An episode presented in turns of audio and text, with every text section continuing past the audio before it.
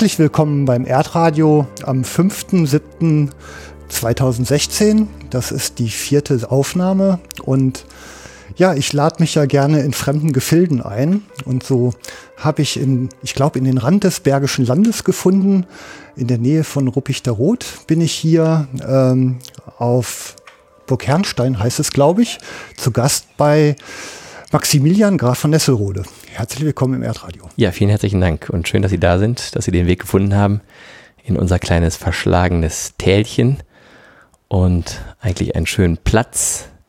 Für mich der Nabel der Welt, für andere Menschen eine schöne Motorradstrecke was ich persönlich nicht so gerne habe, aber das Leben ist kein Ponyhof. ja, ich musste, glaube ich, über mindestens sieben Berge bis hier hinkommen und einige Male am Lenkrad drehen, bis ich hier war. Eigentlich gar nicht weit von Köln aus, aber es ja, will gefahren sein, ja. Das ist richtig. Ja, genau. Obwohl es ja noch nicht mal das Siebengebirge ist, sondern eher etwas äh, am östlichen Rand ja. des Siebengebirges ist, aber von Köln her kommt man durch einige Berge. Ja.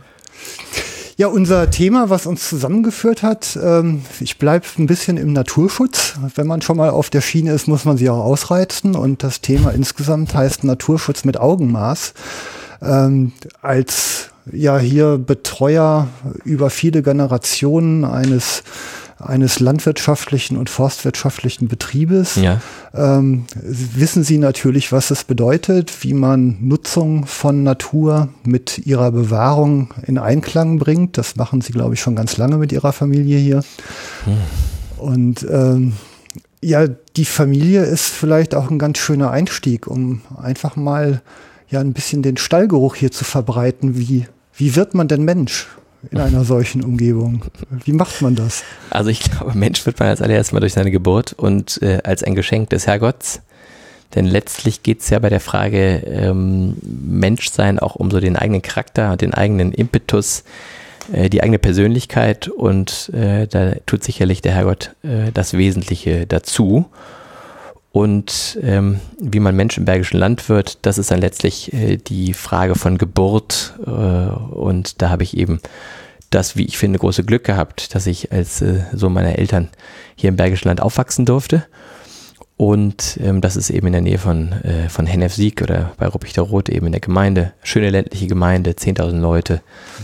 Alles noch sehr, ich finde, äh, irgendwie behütet und, äh, und ländlich geprägt. 10.000 äh, Einwohner, hatte ich gerade gesagt. 70 kleine Dörfchen in dieser Gemeinde, alle ländlich verbunden, viele Landwirte, viele Forstwirte. Und einfach so eine, ich würde sagen, einigermaßen funktionierende ähm, ländliche Gesellschaft. Und das ist eigentlich sehr schön und dafür bin ich sehr dankbar, denn ich weiß, dass das nicht selbstverständlich ist, insbesondere wenn man berücksichtigt, dass das Ganze ja ähm, doch noch relativ nah am Ballungsraum ist, was äh, auf der einen Seite schön ist, auf der anderen Seite aber auch zu Schwierigkeiten führen kann. Und das meine ich äh, insofern, als dass natürlich einerseits wir schnell im Ballungsraum sind. Also wenn es da mal darum geht, nach Köln oder nach Bonn zu fahren, dann braucht man eben eine halbe Stunde oder bei Mehrverkehr eben 40 Minuten.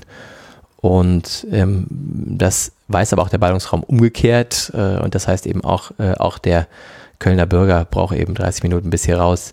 Und den haben wir dann natürlich auch bei uns. Das und merkt man an sommerlichen Wochenenden, oder? Das merkt man an sommerlichen Wochenenden, wenn die Motorradfahrer äh, hier ähm, mit 150 um die Ecke fegen ähm, leider auch, wenn, der, wenn das Martinshorn hier um die Ecke fegt, also insofern in, in alle Richtungen.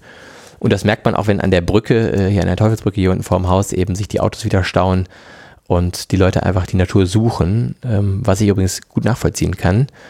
Und insofern ländlicher Raum, aber doch noch nah am Ballungsraum und eigentlich sehr schön mein Freund Michael Sommer, den ich im Jagdfunk in der 13. Ausgabe zu Gast hatte, der hat, ähm, ja, ich fand den schönen Spruch. Vom Holzkontor? Oder? Äh, ja, Forstkontor Sommer, ja, genau, ja, ja, genau, der Michael. Der hat gesagt, ähm, es ist äh, Lebensraum, Holzplantage und Freizeitpark. und äh, diese dieser Spagat zwischen den drei Polen, der will halt irgendwie ja auch gekonnt sein. Ne? Ja, also ich kann nur sagen, ähm, Lebensraum Holzplantage, was war das dritte? Äh, Freizeitpark. Freizeitpark. Genau, ja. Also ich würde sagen, Lebensraum auf jeden Fall. Ähm, Holzplantage weiß ich nicht unbedingt. Ähm, also zumindest mal, wenn man jetzt den Terminus Plantage mal technisch sieht. Mhm. Äh, letztlich, äh, zumindest versuchen wir hier, und das wird dem Herrn Sommer in, im Sauerland nicht anders gehen, wenn auch dessen äh, Biodiversität in Bezug auf die Baumart etwas geringer sein wird, als sie hier ist. Das liegt einfach am Standort. Wir sind ähm, 400, 350 bis 400 Meter niedriger hier vom Meeresspiegel her, haben hier eben auch entsprechend bessere Biotope für Laubholz und auch für verschiedene Nadelholzarten, sodass man da sicherlich nicht mehr von einer Plantage reden kann. Wir haben hier vier Hauptholzarten in Herrnstein und äh, Eiche, die äh, Kiefer, die äh, Buche und ähm, die Fichte. Und insofern ist das schon mal durchaus ganz divers. Ähm, aber im Grunde genommen ist es richtig, wenn man Plantage von dem erwerbsforstwirtschaftlichen Aspekt sieht. Also wir wollen davon leben und wir müssen auch davon leben, genauso wie unsere Mitarbeiter, die wir haben dürfen. Und insofern, es muss auch was bei rumkommen, das ist so. So, und Freizeitpark, ähm, ja und nein, ähm, immer so weit, wie ich noch in der Lage bin, das Auskommen meiner Mitarbeiter und mein eigenes Auskommen ähm, durch meine Arbeit zu verdienen. Wenn der Freizeitpark anfängt, das zu behindern, dann werde ich äh, zu behindern, dann werde ich fuchsig und dann äh, muss ich mich auch gegen den Begriff Freizeitpark wehren und will dann äh, sozusagen auch die Freizeit eingegrenzt wissen, nämlich äh, auf die äh, Ecken und Enden, die ganz klar nach meinem Lebensunterhalt, nach meiner Nutzung als äh, Eigentümer, dem eben dieses, dieser Betrieb anvertraut worden ist, dem eben diese, dieses Stückchen Gold, äh, also Land oder auch Gold vom Herrgott mhm. dem anvertraut worden ist. Das muss sozusagen dann schon in der richtigen Reihenfolge sein. Ja. Aber ansonsten, es gibt das Waldbetretungsrecht, ich glaube, im Jahr 1973 gekommen. Mhm. Und äh, dieses Recht, das habe ich zu respektieren. Und das ist eben eine Inhalts- und Schrankenbestimmung meiner Eigentümerverfügungshoheit. Allerdings geht das nur zur Erholung. Und Erholung ist eben für mich nicht äh, äh, ohne weiteres, zumindest nicht ohne Abstimmung eben äh, das Reiten durch den gesamten Wald oder der Mountainbiker, der mit seiner Truppe eine eigene Strecke im Wald baut, ohne davor was zu, zu sagen. Mhm. Oder, oder, oder. Wenn man eins können muss äh, in ihrer Rolle, dann ist es, glaube ich, Kompromisse finden, oder? Mm, ja, ich meine, ich glaube, das ist in jeder Branche relativ gleich. Äh, wer in der Lage ist, Kompromisse zu finden, wird am Ende seines Tages ähm, vielleicht gefühlt besser voranzukommen. Die harte Tour ist schwierig, macht graue Haare. Meine Frau behauptet, ich würde sie schon bekommen. Ich streite das ab. Ähm, Grau macht sexy. muss, ich sie mal, muss ich Sie mal fragen, wie Sie dazu stehen. Möglicherweise äh, übernehme ich das dann, was Sie gerade gesagt haben. Ähm, aber jedenfalls äh, ist am Ende des Tages natürlich schon so, dass man ähm, mit einer gewissen Kompromissbereitschaft, aber immer dann, wenn der andere auch an einem wirklichen Kompromiss interessiert ist, sicherlich mit weniger ähm, Herzklabaster auch Ereignisse oder bessere Ergebnisse erzielen kann. Das ist, glaube ich, schon so. Und letztlich ist es ja so, und das spielt überhaupt keine Rolle jetzt, ob man äh, sich ähm, äh, als, als Naturschützer, der ich bin, mit anderen Naturschützern unterhält und da kontrovers diskutiert oder auch mit Behörden oder auch mit, äh, mit Menschen hier im ländlichen Raum oder auch mit Mitarbeitern, egal, wenn man irgendwie den Versuch wagt, ähm, die Variante oder die Wahrnehmung deren Weltanschauung einfach erstmal zu verstehen, wenn man den Versuch wagt, dann kann, glaube ich, äh, Kompromiss, äh, der Kompromiss gelingen. Es gibt aber auch ähm, Situationen, wo halt eben der Kompromiss an seine Grenzen kommt äh, und das ist letztlich dann, wenn die unternehmerische Entscheidung in der grundrechtlich geschützten unternehmerischen Freiheit nicht mehr möglich ist. Mhm. Dann, glaube ich, kommen wir an die Grenzen des Kompromisses. Ne? Dann muss man auch äh, deutlichere Worte finden. Ähm, was sind Sie eigentlich von der Ausbildung her? Ich habe ähm, leider, also mehr äh, aus, aus Not und, und eigener äh, Unfähigkeit zu besserer äh, Entscheidung habe ich Jura studiert. Ähm, ähm, das erste Examen mit äh, mäßigem Erfolg, das zweite ganz gut, erfreulicherweise. Also ich bin Volljurist, mhm. könnte also, wenn hier alle Stricke reißen, Rechtsanwalt werden oder was auch immer dann der Staatsdienst zulässt und ähm, bin aber gleichzeitig auch Landwirt. Also ich habe eine landwirtschaftliche Lehre gemacht und, ähm, und die hat mir, glaube ich, auch ganz gut getan, wenn man so als Abiturient äh, meint, man mit einem ganz guten, mit einem brauchbaren Abischnitt, man könne jetzt äh, die ganze Welt für sich in Anspruch nehmen, dann mal wieder so zwei Jahre runterkommen und äh, sich äh, doch sehr detailliert mit körperlicher Arbeit, ähm, ähm, zu befassen, auch mit Dingen, von denen man meint, man sei den intellektuell äh, von vornherein direkt gewachsen. Das hilft natürlich schon irgendwie so ein bisschen runterzukommen und klarzukommen mhm. und auch irgendwie so zu sehen, ähm, was viele Leute einfach an Leistungen erbringen. Und das sehe ich jetzt zum Beispiel bei meinen Waldarbeitern.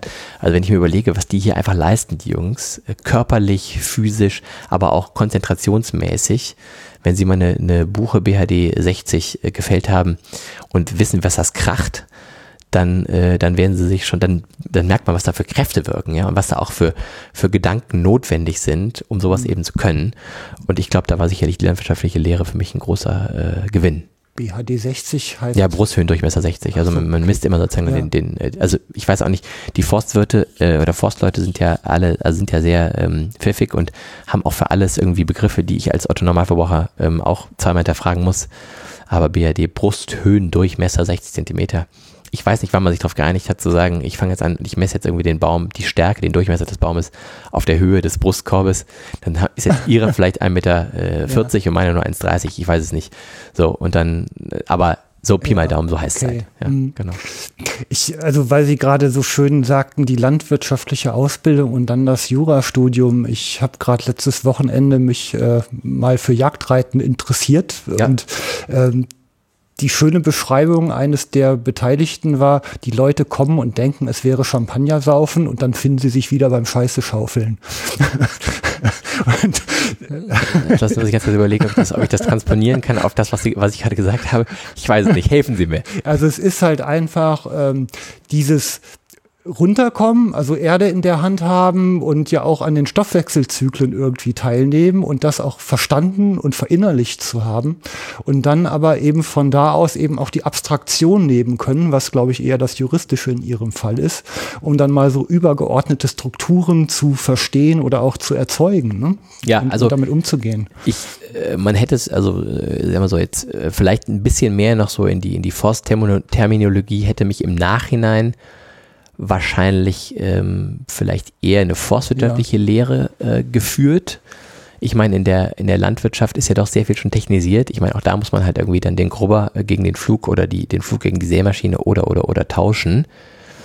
Aber jetzt ist es nun mal, wie es ist. Und ich glaube, mit, mit in, in, beidem, in beiden Feldern kommt man in jedem Fall mal mit der Erde in Verbindung ja. und äh, sieht irgendwie auch, was die Erde leistet und zu leisten imstande ist, wenn sie eben irgendwie gut und, und sorgfältig und irgendwie auch im Gedanken an die nächste Generation bestellt oder auch bepflanzt wird. Und insofern glaube ich, ist das schon ähm, eine gute Sache gewesen. Und ich würde das auch jedem wieder empfehlen, äh, der irgendwie vielleicht mal so einen Job macht. Denn letztlich ähm, braucht man beide Seiten. Leider die juristische auch immer mehr, was ich persönlich schade finde.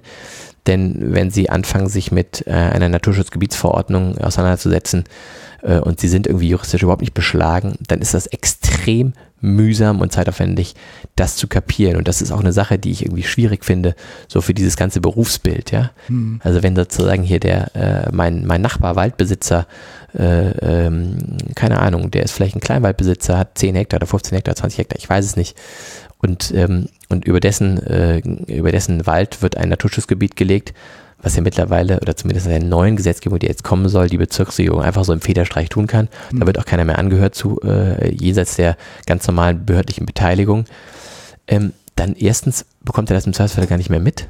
Ja. Mhm. Zweitens äh, geht's dann, geht das Thema dann weiter dann macht er irgendwas, geht in, meinetwegen in seinen Wald rein äh, und sagt, er braucht Brennholz, ja, fängt dann da an, irgendwie am 1. Mai äh, äh, Brennholz zu hacken, äh, schmeißt, schmeißt drei Bäume um und plötzlich steht da der, ähm, der zuständige äh, Mitarbeiter von irgendeiner Behörde und sagt ihm, hören Sie mal, ähm, Sie dürfen eigentlich nur bis zum 1.4. Äh, hier hacken, weil dann brüten irgendwelche Piepmetze.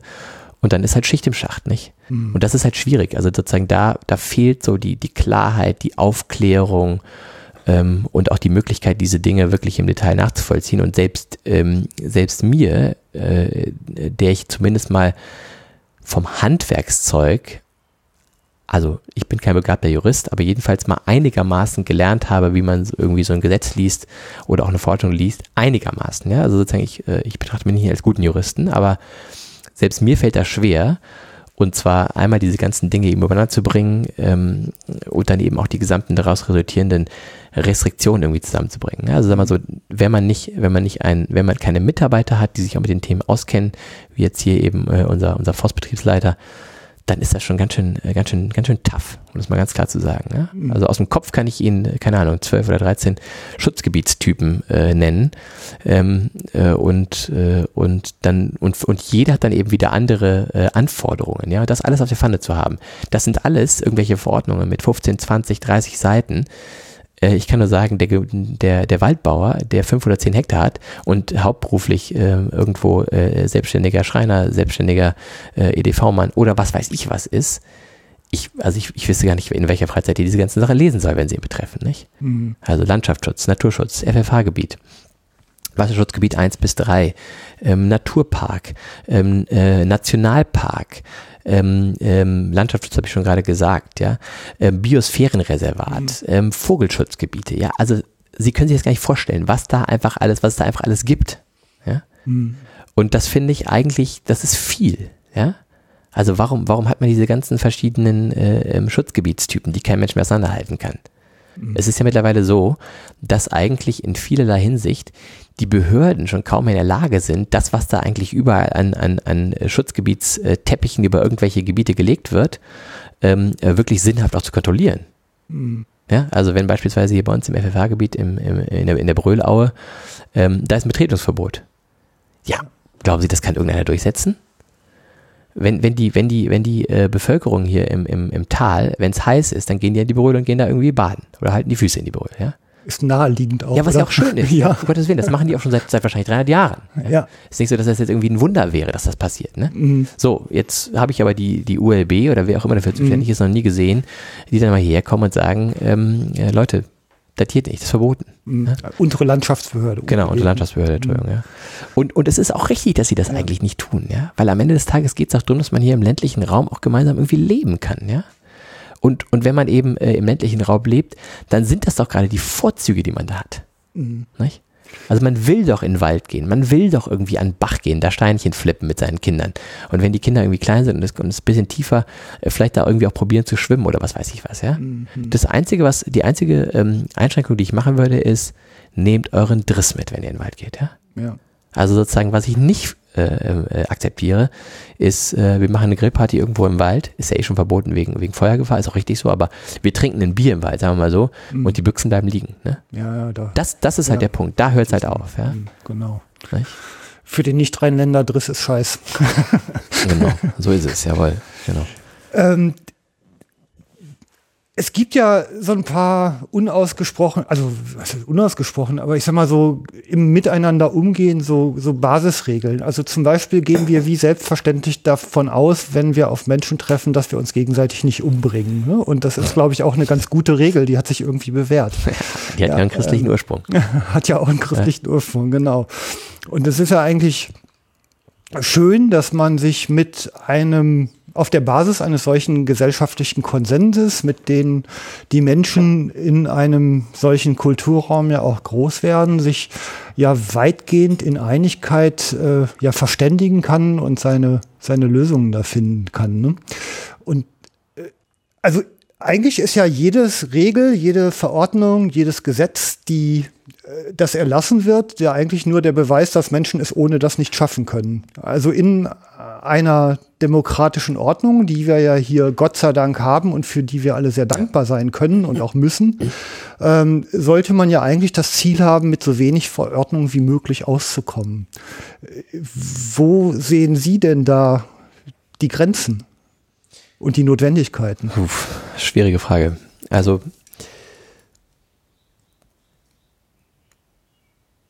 Ich tue mich deswegen ein bisschen schwer, das zu beantworten, weil es natürlich äh, vermeintlich oder auch tatsächlich äh, für jede Verordnung, die gemacht wird, eine gute, eine gute, einen guten Grund gibt, ja. Ja. Aber äh, vielleicht kann man es mal abstrahieren und mal so sagen, ähm, alles, was ähm, sinnhafterweise ähm, der Bürger selbst regeln kann und soll, das sollte auch selbst regeln. Und äh, vielleicht kann man es ähm, abstrahiert äh, mal so äh, packen.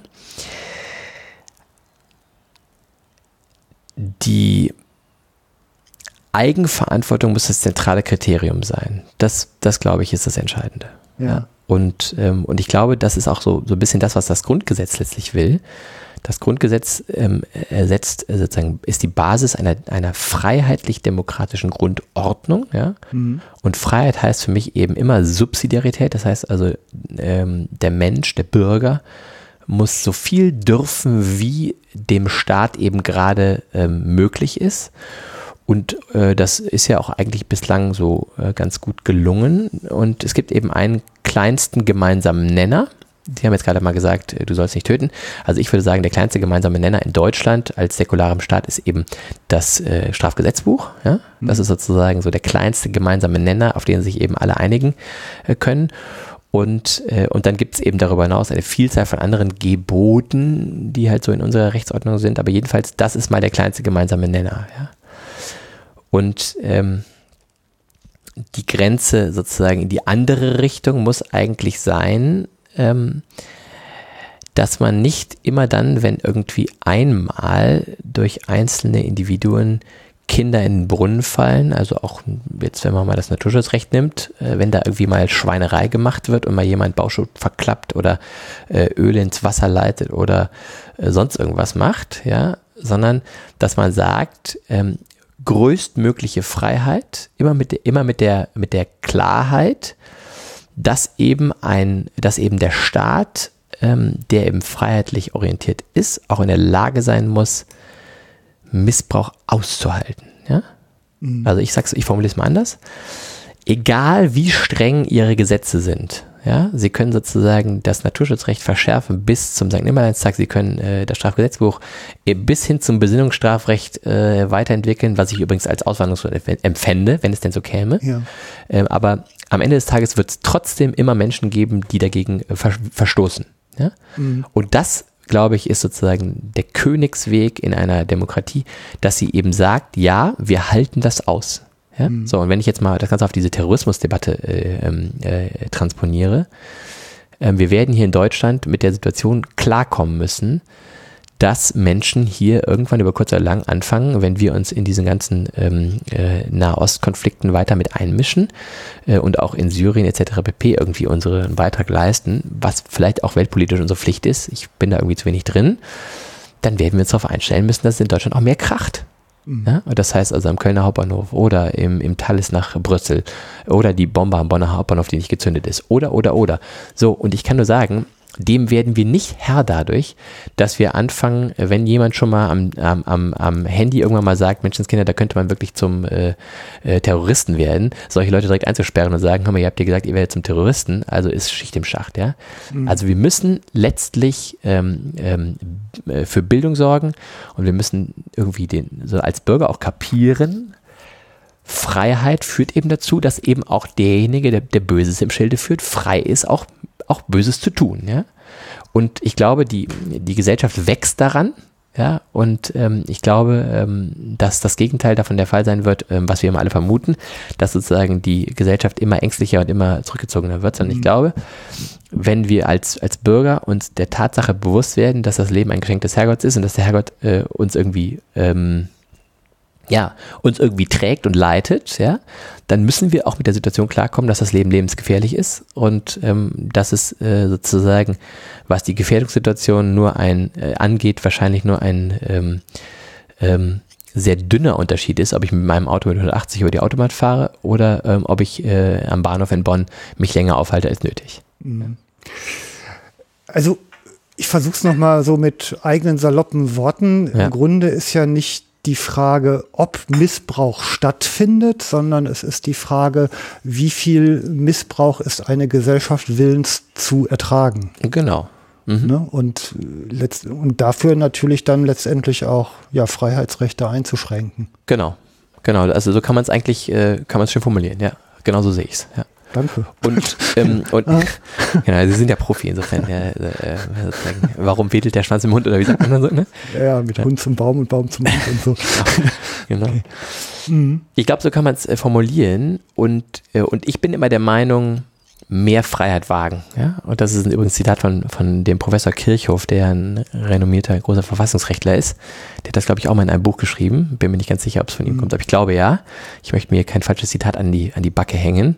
Aber ich finde das gut, mehr Freiheit wagen und ähm, vor allem dann Freiheit wagen, wenn ähm, der Einzelne oder der Berufsstand oder der ländliche Raum, wo wir gerade, also über den wir eigentlich maßgeblich reden wollen, einfach auch was vorzuweisen hat. Ja, wenn der was kann, wenn der, wenn der sozusagen Gutes getan hat, ja. Und wenn ich so um mich herum gucke und so überlege, Menschenskinder, wie sieht das denn so aus um uns herum, ja? Schöne Wälder, ja. Auch die Fichte ist ein schöner Baum, um das ganz deutlich zu sagen. Mhm ähm, gepflegte Äcker, ja, Kulturlandschaften, blühende Rapsfelder, ähm, schöne äh, Wiesen, ja, die, gemä die gemäht und gemulcht werden. Ähm, das sind einfach alles Leistungen des ländlichen Raumes, ja. So, und, äh, und all die Menschen, die, die ihre Erholung hier im ländlichen Raum vollkommen zurecht äh, suchen, die profitieren von diesen Leistungen, ja. Und das finde ich schön. Und deswegen sage ich immer Freiheit wagen und, äh, und nicht immer mehr Freiheit einschränken. Und das ist, und das und, äh, und letztlich ist ja die Frage, ähm, wenn man jetzt mal den ländlichen Raum in Fokus nimmt, wie viel Freiheit kann man einschränken? Und letztlich muss die, ähm, die Basis oder sozusagen der, der Anker oder die rote Linie vielleicht besser sein, ähm, die grundrechtlich geschützte Erwerbswirtschaft in der Landwirtschaft, aber auch in der Forstwirtschaft, ja, also sozusagen Artikel 12 Grundgesetz und, äh, und eben letztlich auch das Eigentum, ja, also sozusagen wie weit kann man eben Einschränkungen im Eigentum äh, ähm, akzeptieren oder muss sie akzeptieren, ja? So, und jetzt bitte fragen, fragen Sie mich bitte nicht, äh, wie viel muss man denn akzeptieren, weil das weiß ich nicht. ich weiß nur, ähm, dass nach der neuesten, äh, nach einer neuesten Studie ähm, ich glaube, sie ist vom Thün-Institut. Wenn Sie es genau wissen wollten, müssen nicht, müsste ich das nochmal nachvollziehen ähm, der Privatwald jedes Jahr pro Hektar 45 Euro an Allgemeinwohlleistungen ähm, für die Allgemeinheit eben aufwendet. Mhm. Also Wegereparaturen, ja. Es bezahlt mir keiner was, wenn die, wenn, wenn die Reiter bei mir über den Waldweg äh, laufen und mit ihren Hufen äh, die Waldwege auf, aufkratzen. Ja? Mhm. Da bezahlt kein Mensch was für.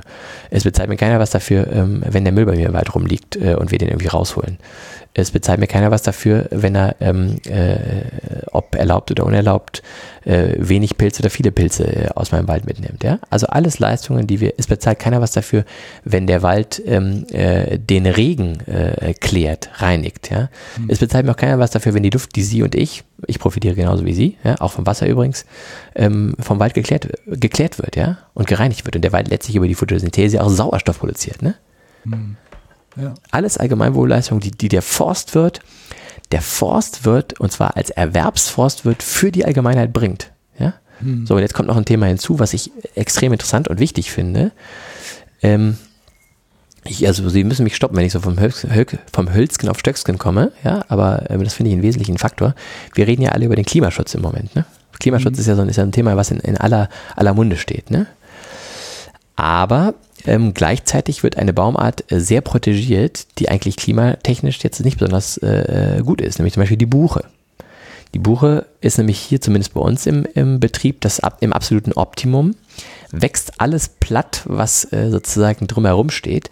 Also eine Eiche brauchen unter der Buche bei uns nicht zu, äh, nicht zu züchten und äh, nicht, zu, nicht zu pflanzen, weil die geht einfach kaputt. Ja? Mhm. Aus zwei Gründen. Entweder ähm, die Buche überwächst sie und nimmt einfach das Licht, dann geht die Eiche kaputt.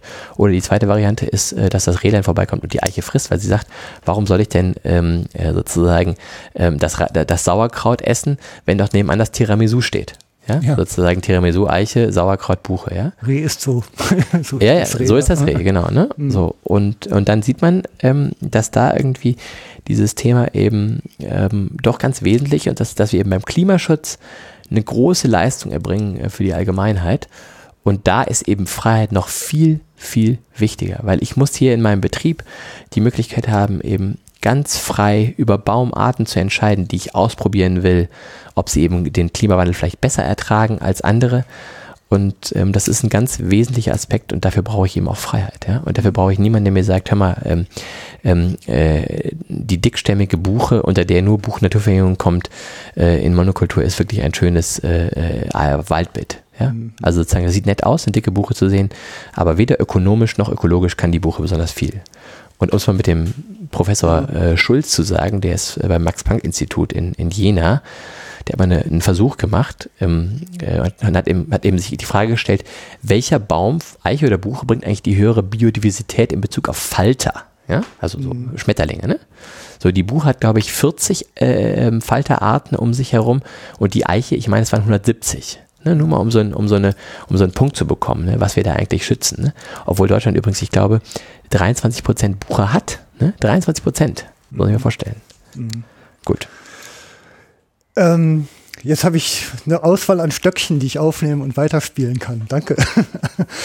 ähm, man, also Leben auf dem Lande, äh, mal unter dem Aspekt, Sie leben ja auf dem eigenen Lande. Und ja. das ist natürlich in Verbindung mit dem ähm, alten Spruch Eigentum verpflichtet auch eine, eine ganz besondere Perspektive, die man darauf dann entwickelt. Also es hat ja in, also ein ganz intrinsisch getriebenes Interesse der Erhaltung, also einerseits in Bezug auf Wert, aber auch in Bezug auf Leist Leistungsfähigkeit.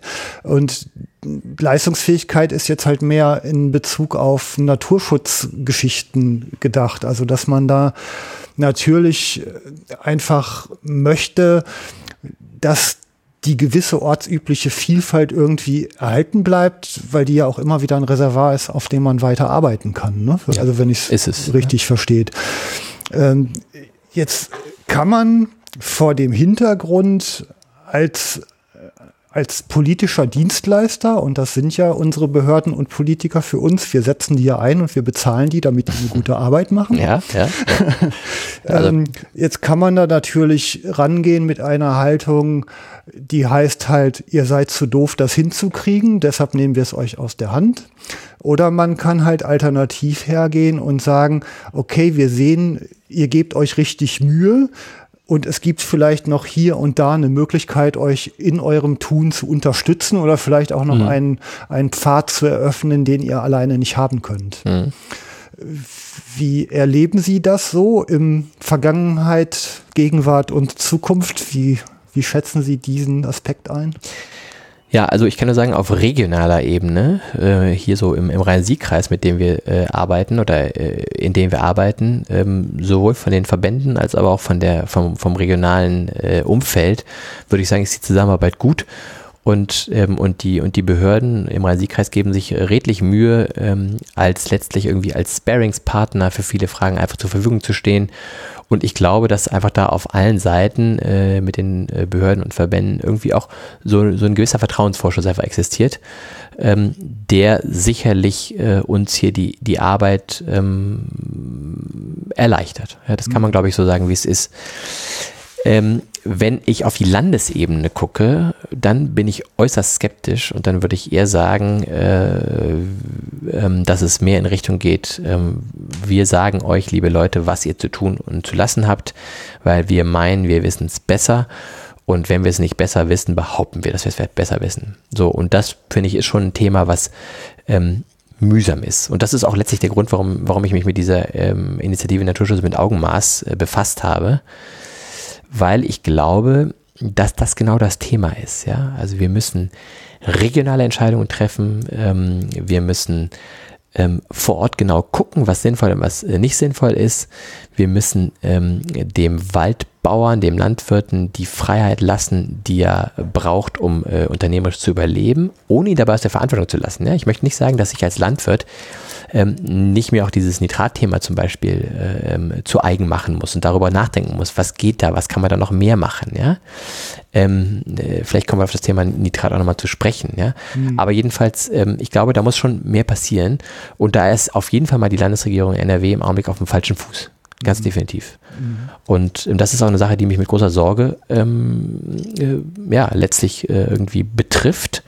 Ähm, und, ähm, und ich sehe da eben die, meine eigene Motivation, hier diesen Betrieb als, als Lebensgrundlage für unsere Mitarbeiter und auch für ähm, meine Familie. Ähm, und zwar nicht irgendwie als Goldesel, um jetzt irgendwie mit, äh, mit mhm. besonders dicken Backen äh, hier meinen Lebensalltag zu fristen, äh, zu erhalten, sondern eben einfach als Lebensgrundlage, ähm, mit dem wir ein vernünftiges Leben und vielleicht meine Kinder eine gute Ausbildung äh, erhalten können.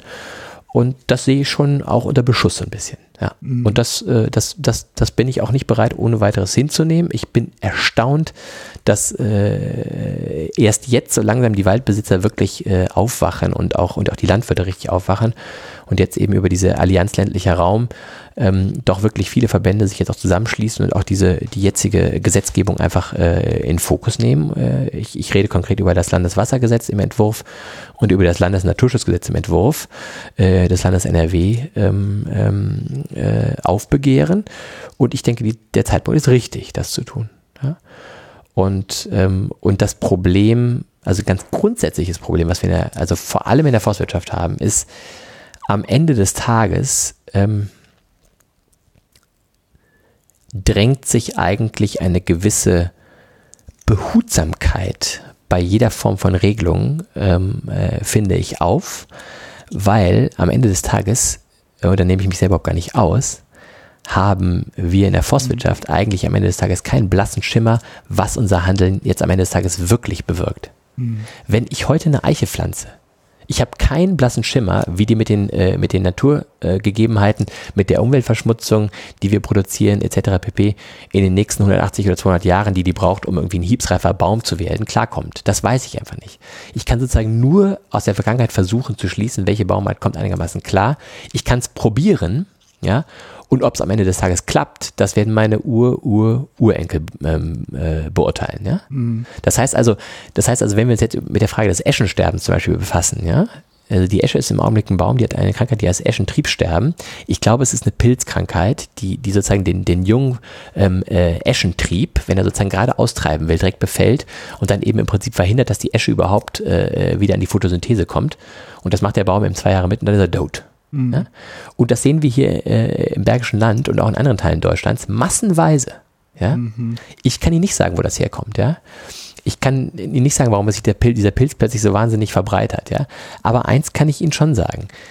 Es ist meine Pflicht als Forstwirt, wenn ich will, dass meine Kinder äh, von diesem Betrieb noch äh, leben können, ähm, oder eines meiner Kinder, ähm, dann muss ich mich hier auf, auf breite Schultern setzen. Da muss ich mich auf verschiedene Baumarten setzen. Ja? Mhm. Und das können eben auch Baumarten sein, die vielleicht der ein oder andere nicht mag. Mhm. Ja? Aber auf, da muss ich ganz nüchtern sein, wenn wir jetzt zum Beispiel mal die Buche angucken. Die Buche ist ein Baum, der äh, belegt hier äh, in unserem Betrieb, äh, ich würde sagen, 30 Prozent der Betriebsfläche. So, wenn der ausfällt, dann haben wir ein richtiges Problem. Dann sind nämlich 30 Prozent der Betriebsfläche nicht mehr ertragreich. Da müssen wir erstmal 20, 30 Jahre warten, bevor wir da die nächste Läuterung machen können, die wieder einen gewissen äh, Umsatz generiert. Weil die ersten 15, 20 Jahre verdienen sie an, einem, an, einem, an einem, einer Baumkultur nichts. Hm. Ja, wahrscheinlich sogar die 30 Jahre, je nachdem, was für eine Baumart es ist. Ja, also die, die, die, die 20-jährige Eiche ist so, mit so einem Pin, wie wollen sie dann fest mit der zusammenkriegen? 10 hm, Zentimeter wurde ja, angezeigt. Ja, ja, wie auch ja. immer. Und, ähm, ähm, und, und da muss man sich einfach darüber im Klaren sein, dass das einfach ein Risiko ist, was, was ich nicht gehen darf. Mhm. Und deswegen brauche ich eben die Möglichkeit, äh, ähm, möglichst frei in der Baumartenvielfalt äh, und in der, in der Frage der, der Nutzung zu sein, damit wir eben versuchen können, diese Dinge aus eigener Motivation und im Sinne der Nachhaltigkeit äh, irgendwie auch äh, für uns selber zu eruieren und auf einem möglichst breiten Brett sozusagen in die Zukunft zu mhm. segeln, zu schippern. Also was ich immer wieder äh, feststelle, man braucht ja die sensiblen Fingerspitzen am Lebensraum und, und äh, am, also am Geschehen einfach vor Ort, um halt zum richtigen Zeitpunkt die richtige Entscheidung zu treffen. Ne? Das ist ja im Grunde das, was Sie äh, gerade ausgeführt haben.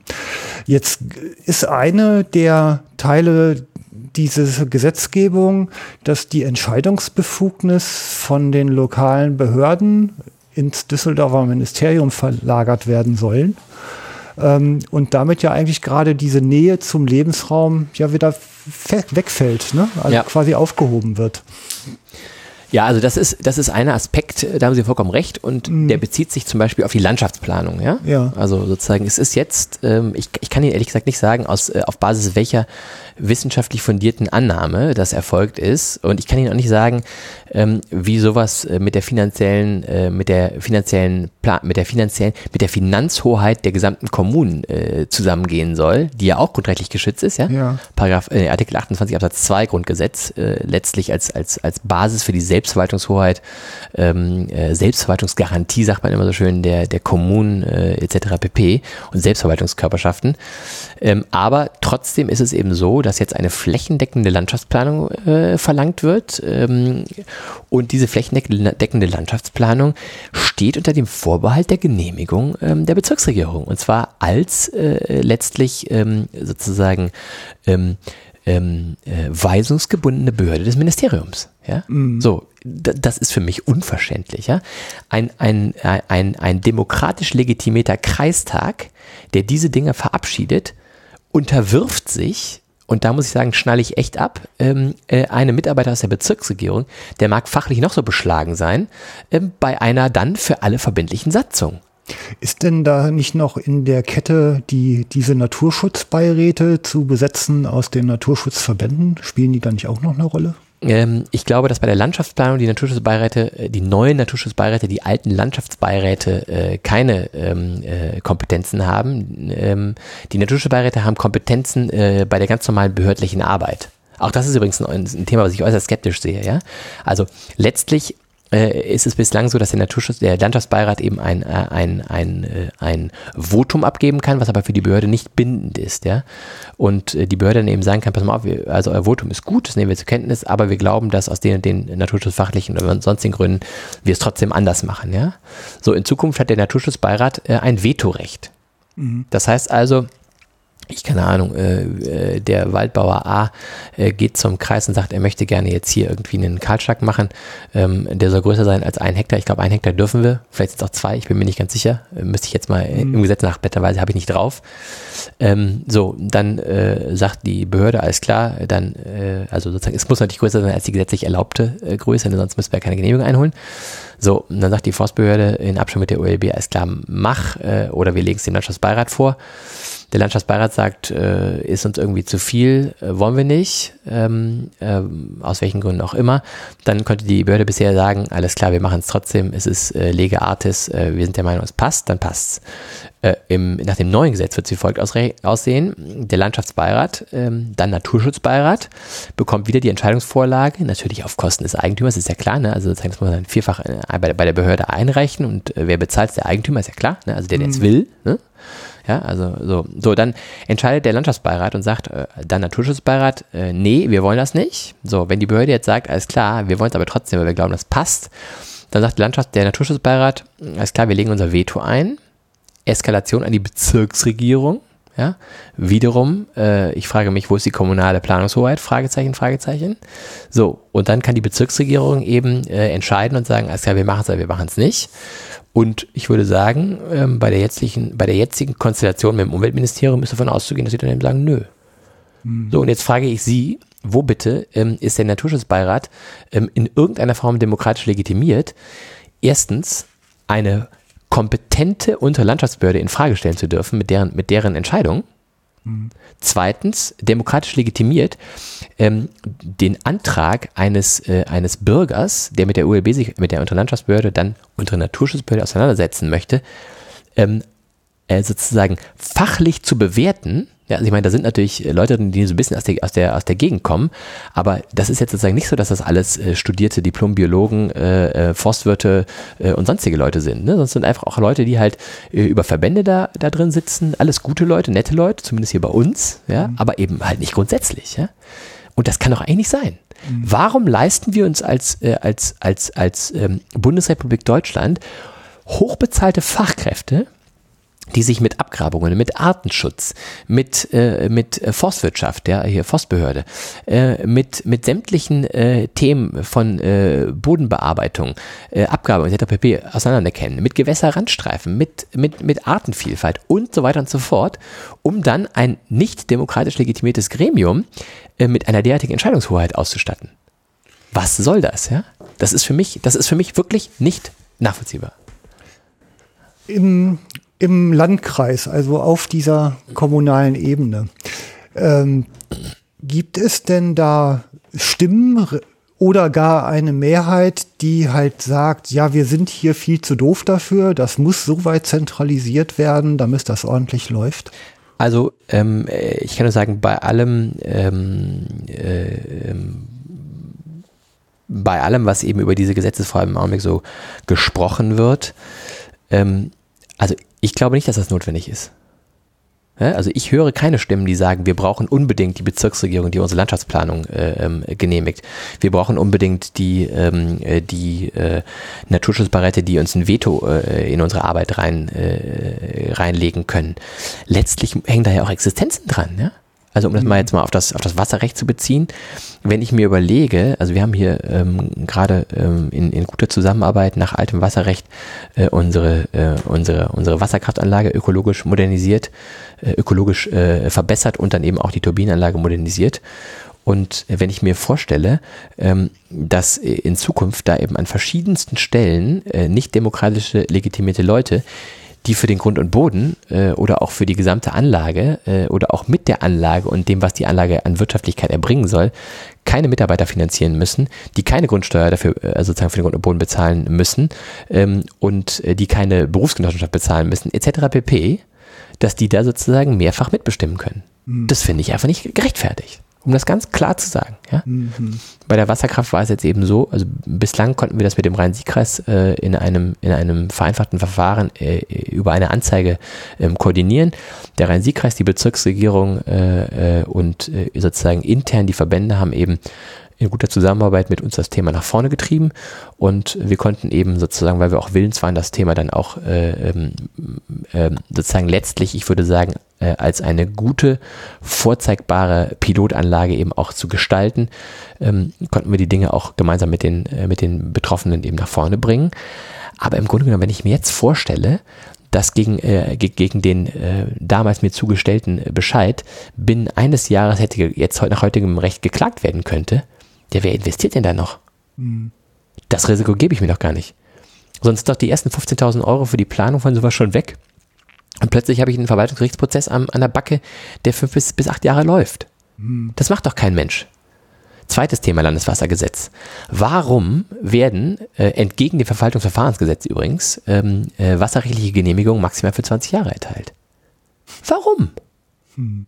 Was ist die Ratio Legis dahinter? Ja? Die einzige Ratio Legis ist, dass wir immer weiter abweichen von dem Prinzip, ähm, wir vertrauen dem Bürger, wir wollen mehr Freiheit wagen, sondern wir wollen weniger Freiheit wagen. Ja? Und da bin ich nicht für zu haben. Das ist schlecht. Ja, es widerspricht halt der Idee dieses Gesellschaftssystems. Genau, so und und ehrlich gesagt, wenn man den, äh, wenn man diesen diesen gesellschaftlichen Konsens ähm, ähm, äh, aufkündigen will, dann muss man halt ans Grundgesetz ran. Hm. Man muss sich überlegen, ob Eigentum noch zeitgemäß ist. Ja, die Debatten kann man ja alle führen.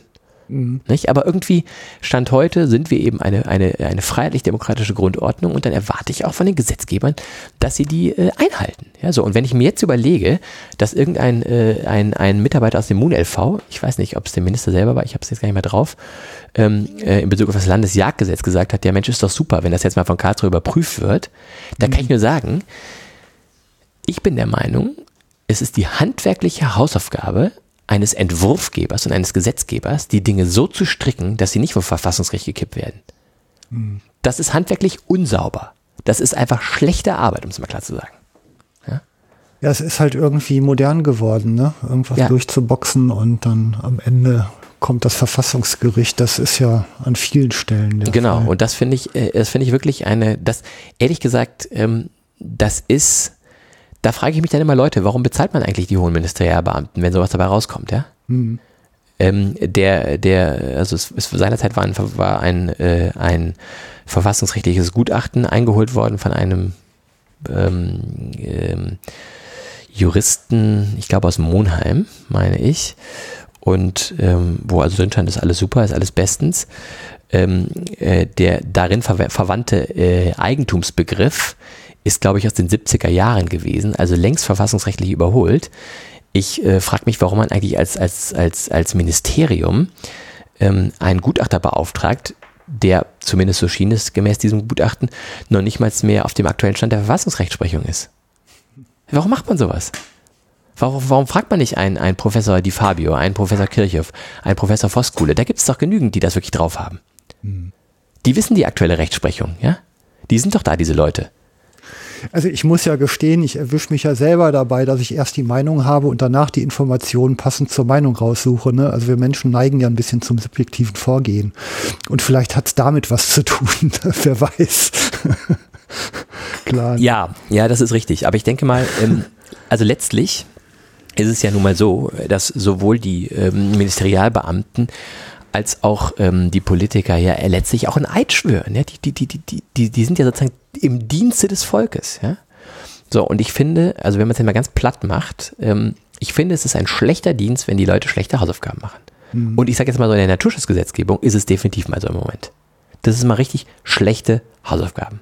Mhm. So, und ich möchte jetzt gar nicht davon anfangen, aber ähm, die treffen mich dann natürlich auf den Nerv, ähm, wenn ich mir überlege, dass bei dem Entwurf der Novelle des Landesnaturschutzgesetzes, was sich ja in, in, in Paragraph 4 konkret an die Land- und Forstwirtschaft richtet, dass da kein einziger Eigentümer, kein einziger Bauer und kein einziger äh, ähm, äh, Forstwirt oder, oder Waldbauer hm. ähm, bei dem Entwurf beteiligt war, bei dem Referentenentwurf.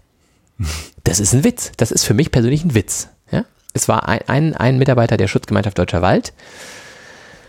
Ich vermag nicht zu beurteilen, ob die Schutzgemeinschaft Deutscher Wald wirklich repräsentativ äh, äh sozusagen für die, für die Forstwirtschaft in NRW ist. Ähm, ich glaube, da gibt es auch noch andere Vertreter, die das, die das vielleicht etwas mehr wären. Ja, aber das kann doch nicht, kann doch nicht ernst sein. Mhm. Das ist einfach, das ist handwerklich schlecht. Das ist ähm, die falschen Leute gefragt, ja, und das ist nicht in Ordnung. Und da wehre ich mich auch gegen. Das, das will ich nicht, ja. Und das muss ich sagen, das sollten wir den Leuten auch wert sein, ja. Ja, also die Bewahrung der natürlichen Ressourcen, kurz Naturschutz genannt, ist natürlich schon ein wichtiges Ziel. Ich denke, da besteht flächendeckende Einigkeit, was das angeht. Absolut. Ähm, wir sprechen ja in Deutschland, ich glaube wenigstens im Waldbereich, von irgendwie 97, 98 Prozent bewirtschafteter Fläche, glaube ich. Und es wird ja im landwirtschaftlichen ja. Bereich ähnlich sein, also auf jeden Fall ein extrem hoher Teil. Ja, ähm, da werden es, da werden es, wenn ich es richtig sehe, müssen wir 5% stilllegen, glaube ich, ne? 5% in der Landwirtschaft, äh, sodass also da nur 95% bewirtschaftet werden. Aber ja. Ja, aber auf jeden Fall, wir haben einen sehr hohen Anteil, der bewirtschaftet wird. Und worauf ich jetzt eigentlich hinaus will, ist halt der Gedanke, dass dann ja eigentlich vor allem der bewirtschaftende Mensch gefragt ist, solche naturschützenden Maßnahmen in der bewirtschafteten Fläche irgendwie durchzuführen und ja eigentlich letztendlich der Einzige ist, der es auch wirklich beurteilen und monitoren kann, ob es wirklich äh, zieht, läuft, was ist richtig und was ist falsch. Ja. So andersrum, ähm, und jetzt muss ich auch mal ein bisschen Finger in die Wunde legen. Äh, es ist ja in diesem Land, ich bin später zugestoßen, aber offensichtlich auch so, dass über viele Jahrzehnte ähm, eine Naturschutzinfrastruktur eingezogen wurde, inklusive eines ganzen Bundesamtes zu dem Thema. Ja, ähm, mhm. und letztendlich, ich kann jetzt auch nicht sagen, einen tiefen Einblick zu haben, aber ich war mal bei einer Veranstaltung mit ungefähr 100 Menschen und äh, ja, wenn ich mich jetzt mit meiner kleinen Podcasterei äh, als Naturnutzer verstehen darf, dann war ich der Einzige aus der Fraktion, der überhaupt anwesend war. Mhm. Und ähm, ja auf meine, mein Aufstehen in der Fragerunde und äh, ich bin's, der Jochen, ich bin Jäger, dann guckt man halt, als hätte ich einen Bastrock an und einen Speer in der Hand. Ne? So in etwa äh, ist das erlebt. Finde ich ganz spannend, Sie mal so zu sehen. ja, ja. Ja, kann sexy werden. ja, weiß ich jetzt nicht, aber äh, also jedenfalls äh, Humor, ja.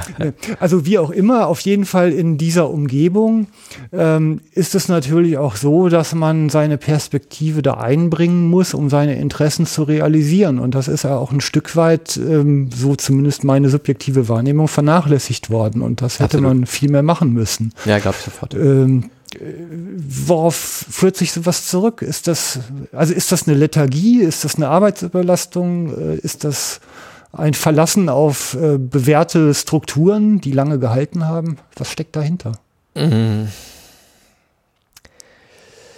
Also wahrscheinlich ist es vor allem der, der, letzte Punkt, den Sie gerade genannt haben, nicht? Ein Verlassen auf bewährte Strukturen, nicht? Also ich glaube schon, dass vielfach einfach so der Gedanke vorherrscht, Mensch, äh, wir haben schon irgendwie äh, viele Dinge kommen und gehen sehen und äh, das kriegen wir jetzt irgendwie auch irgendwie hin. Und ähm, vielleicht auch so ein bisschen so die Trägheit dahingehend, ja, dass einfach auch der Leidensdruck vielleicht noch nicht hoch genug ist. Ne? Mhm. Also einfach halt so, es, es, läuft ja alles noch ganz gut und wir müssen irgendwie, wir kommen ja noch so einigermaßen parat. Also äh, sozusagen äh, kommt's. Und dann natürlich auch so ein bisschen so die, die Entwicklung im ländlichen Raum. Ne? Also ich meine, äh, vor 12, 15, 18 Jahren ähm, kriegt, die, kriegt die Landwirtschaft, äh, um mal das Beispiel Landwirtschaft rausnehmen, mit damals noch 600.000 Höfen äh, gesagt, äh, liebe Leute, ähm, ihr müsst euch an den internationalen Markt anpassen. Ne? So, und so, dann, dann macht also die Landwirtschaft das, passt sich also an den internationalen Markt an. Folge 300.000 Landwirte weniger, die eben sozusagen aufgegeben haben, einfach gesagt haben, das packen wir nicht mehr. So, und heute plötzlich, aha, Rolle rückwärts, äh, nicht mehr internationaler Markt, sondern am besten äh, das Bild eines äh, romantisierenden äh, Bäuerleins ähm, mit äh, drei Kühen, drei Schweinen, drei Hähnen, äh, drei Hennen, ähm, äh, drei Schafen und, äh, und, und einem Hund. Ja, und einer Katze. So, und irgendwie, irgendwie ähm, äh, gehen wir da auch nicht fair miteinander um, glaube ich. Ja, weil das, also auf der einen Seite werden eben diese Dinge gefordert, mit den daraus resultierenden Konsequenzen, eben starker Rückgang der, der landwirtschaftlichen äh, Betriebe. So, und jetzt sollen, jetzt, jetzt, jetzt wettern wir auf die, auf die agrarische Industrie und sagen, äh, Landwirtschaft, äh, alles nur noch Großbetriebe, furchtbar ähm, äh, Legehennen und was da so alles mit zugehört, ja. Mhm. Also irgendwo, irgendwo ist da auch so ein bisschen, äh, muss man irgendwie auch für die Landwirte sagen, naja, also die Landwirte haben ihr, ihr Maximales versucht, irgendwie der Politik dahingehend zu folgen, dass sie eben wettbewerbsfähig bleiben, auch europäisch wettbewerbsfähig bleiben. Und jetzt kommt eben die Rolle rückwärts. Ja? Mhm. So. Und dann eben auch so ein bisschen so der Punkt, ähm, wir haben selber uns nicht organisiert äh, vernünftig.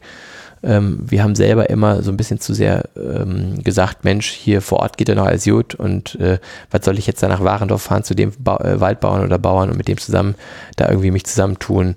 Äh, dann kann er mir nachher in die Karten gucken. Also ich glaube auch so ein bisschen so äh, das Wagenburg-Denken, was vielleicht auch so ein bisschen so bei uns halt so war. Ja? Mhm. Warum soll ich mich denn mit meinem Nachbarn austauschen, wenn ich, wenn es eigentlich ganz gut läuft? Ja? Gibt ja gar keinen Grund dafür. Ne? Ja. Und, äh, und, und ja, das das, ähm, das Schöne äh, sozusagen jetzt, wenn man jetzt mal aus, aus Sicht des ehrenamtlichen Naturschutzes denkt, alles, was die erreichen und äh, ist irgendwie natürlich letztlich ähm, ein Stückchen weniger Freiheit äh, auf der anderen Seite. Ne? Und, ähm, und deswegen äh, ist es auch recht und billig, wenn sich jetzt eben doch der Leidensdruck erhöht und wir einfach auch sagen, okay, äh, alles, alles nachvollziehbar Naturschutz wunderbar, aber als allererstes mal Respekt und Anerkennung dafür, dass wir Naturschützer sind. Ja? Mhm. Ich bin als Waldbauer Naturschützer. Ich bin auch als Landwirt Naturschützer, ja. Und ich kann nur sagen, ähm, das erwarte ich auch, dass mir das erstmal äh, so abgekauft wird, ja. So, und, äh, und dann muss man auch ein bisschen so die, die, ähm, so die, die ganz grundsätzlichen, ähm, äh, ich sage jetzt mal, Kirchen im Dorf lassen.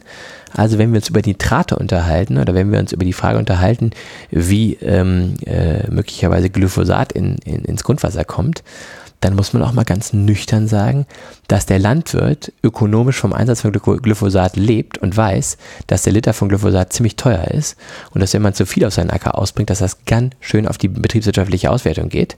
So, und der, ähm, der, der, der städtisch geprägte Bürger, manchmal auch der ländlich geprägte Bürger, ne, äh, wenn er seine, seine schön gelegten Platten im Garten mal wieder unkrautfrei bekommen will, auch ganz gerne mal den Liter Glyphosat eins zu eins mit Wasser, Wasser, Wasser mischt und dann eben äh, das Glyphosat tot, tot spritzt. Das geht dann auch tot, aber wenn dann eben äh, am Tag drauf äh, sozusagen dass äh, mal ein Platzregen kommt, dann geht auch dieses Glyphosat ins, ins Grundwasser. Ja? Mhm. So, und jetzt Glyphosat nochmal als, als grundsätzliches Thema. Ich, äh, ich glaube, das ist eines der best erforschtesten ähm, ähm, äh, sozusagen Pflanzenschutzmittel, die eben überhaupt im Einsatz sind.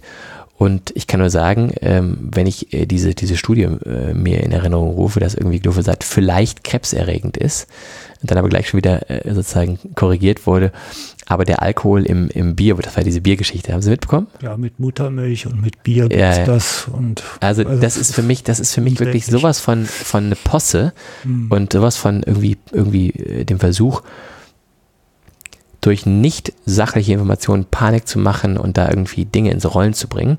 Und ich kann nur sagen, ähm, wenn die deutsche Landwirtschaft ganz auf Glyphosat äh, verzichtet, die das schon übrigens sehr verantwortungsbewusst ausbringt, wie gesagt, von den ein oder anderen schwarzen Schafen abgesehen, die sie immer haben, egal ob es verboten ist oder ob nicht, Hm.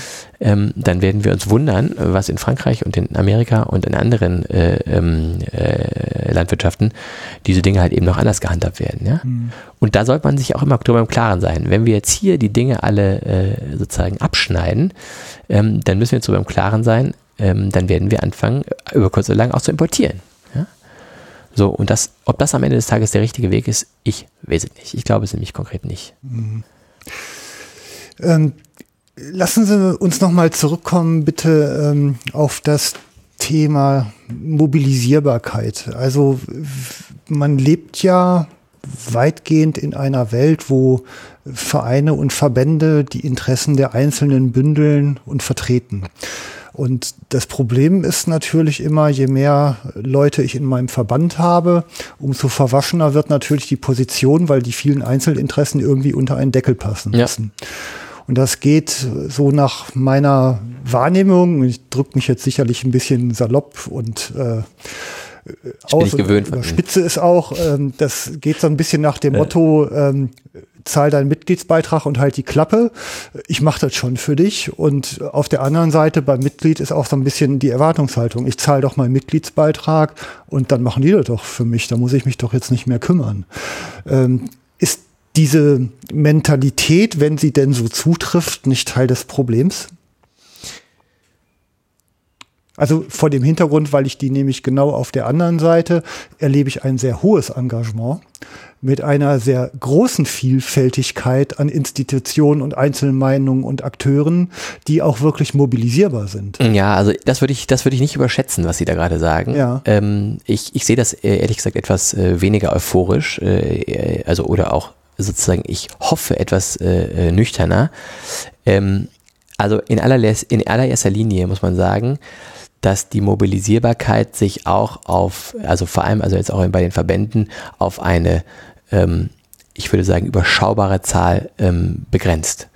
Es gibt eine mittelmäßig große Anzahl an, äh, an, äh, an Beteiligten, die eben spenden. Ne? Also das wird sozusagen ja mit großer Akribie auch getan. Dafür werden ja auch Mitarbeiter angestellt seitens der Verbände etc. pp.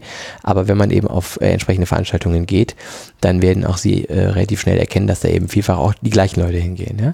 So und, äh, und ähm, was die auf jeden Fall sehr gut drauf haben, die Verbände auch besser als wir im Moment, ist halt eben so die Presse eben dafür einzubinden. Ja? Also das heißt also, sozusagen die Presse wird natürlich sehr stark eingebunden, weil wenn man Natur schützt, ist man ja eigentlich immer interessant und immer gut, denn das ist ja immer so ein bisschen der Trend, so, ne? jeder will irgendwie ein bisschen Natur schützen. Und, ähm, und am Ende des Tages äh, muss man sich auch mal die, die Personenzahlen vor Augen führen. Wenn ich es richtig drauf habe, dann hat äh, der NABU in NRW äh, eine mittlere bis hohe fünfstellige Mitgliederzahl in NRW, ja? Also das weiß man nicht. Man findet Ja. halt immer nur Mitglieder und Förderer, aber nicht differenziert nach Gruppe. Und insofern weiß man nicht, wie viele Mitglieder es Ja, sind. also ich habe so eine Zahl von 60.000 im Kopf. Äh, mag, Ja. äh, mag sein, mag auch nicht sein, aber Fakt ist, es gibt äh, in NRW 100 150.000 Waldbesitzer, ja? Also um mal so ein bisschen auch die äh, so die die die Größenordnungen Ja. klar zu machen. So und äh, und das also was ich auf jeden Fall mal sagen kann ist ähm, ähm, Schreien tun die gut, ja? Okay. Das mal auf jeden Fall. Mhm. Und auch besser als wir, deutlich besser als wir, ja.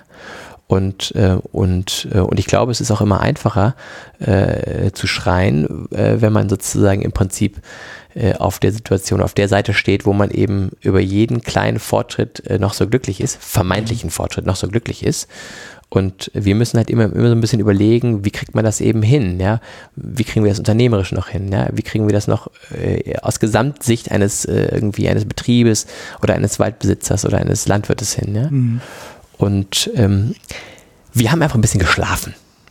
Wir haben einfach in den letzten vielleicht 30 Jahren ein bisschen so geschlafen und da wurden eben viele Dinge so auf der Funktionärsebene geklärt. Dann hat man mit, vielleicht mit dem Minister mal irgendwie sich bei einem guten Abendessen unterhalten und dann ging vielleicht das eine oder andere wieder oder so. Aber ich habe so den Eindruck, dass diese Zeiten eben vorbei sind und, mhm. und ähm, ja, und dann jetzt vielleicht nochmal zum Thema Mobilisierbarkeit. Ähm, Sie haben vielleicht mitbekommen, dass zumindest beim Jagdgesetz immerhin 15.000 Menschen auf der Straße waren. Ne? Ich war dabei. Ich würde ich würd gerne mal äh, eine, eine, eine einzige Naturschutzveranstaltung äh, haben, äh, wo, da, wo so viele Menschen zusammenkommen. Also ehrlich gesagt, das hat es noch nicht gegeben in NRW. Und äh, wenn man jetzt auch mal so die politische Land, Landschaft, Landschaft anschaut, ähm, wenn ich richtig orientiert bin, ist das grüne Wählerklientel in NRW äh, zwischen 7 und 9 Prozent, so in der Größenordnung äh, zu verorten. Und, ähm, und ehrlich gesagt, was machen die anderen 90 Prozent? Ja, also ich meine, das sind ja alles keine erklärten, äh, sondern das sind vielfach einfach Leute, die sagen, ich mache hier meinen Job, ja, äh, die, die Bauern machen ihren Job und ich vertraue ihnen, dass sie es gut machen und die Waldbauern machen ihren Job und, und irgendwie, und da gibt es jetzt irgendwie keine Präferenz, äh, ich will da irgendwie mitbestimmen oder das irgendwie besser machen oder denen erklären, was läuft und was nicht läuft, mhm. sondern äh, ich glaube, das, sind, das ist eine große Mehrheit, die jetzt nicht so politisierbar ist, auch einfach ähm, diese ganze Debatte so ein bisschen Kopfschütteln verfolgt und sich sagt, sag mal, warum lässt man die Leute nicht einfach ihren Job machen und versucht irgendwie mit denen in Abstimmung äh, diese Dinge äh, durchzuziehen? Mhm.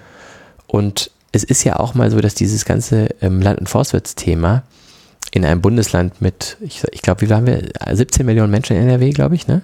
Mhm. Da sind wir eine kleine Gruppe, ne? Kleine Gruppe. Mhm. Ja, also sozusagen ich äh, sozusagen noch etwas größer als der, der Naturschutz, der Ehrenamtliche, das war definitiv. Aber wenn man jetzt mal sozusagen die reinen Landwirte, die reinen Waldbesitzer irgendwie zusammenzählt, sind wir eine relativ kleine Gruppe. Ne?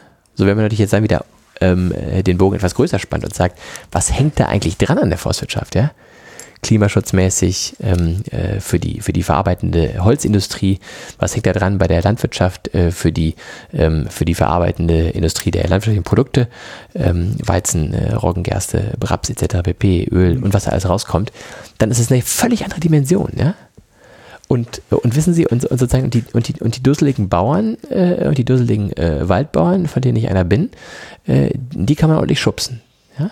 Mhm. Weil das ist so eine kleine gesellschaftliche Gruppe und da kann man so ein bisschen vermeintlich öffentlichkeitswirksame Erfolge erzielen, wenn man sich vielleicht an die dicken Bretter, die wir gesellschaftlich haben, vielleicht nicht rantraut.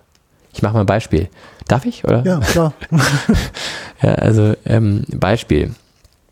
Gewässerschutz, ja wenn, wenn, wenn der, ähm, wenn der, äh, wenn ich als Landwirt äh, zu dusselig bin, irgendwie irgendwelche Gewässerrandstreifen einzuhalten, ja, und da irgendwie mit irgendeinem Mittel, ähm, äh, was ähm, äh, irgendwie in, am Gewässerrandstreifen eben nicht ausgebracht werden darf, zu nah ans Wasser komme.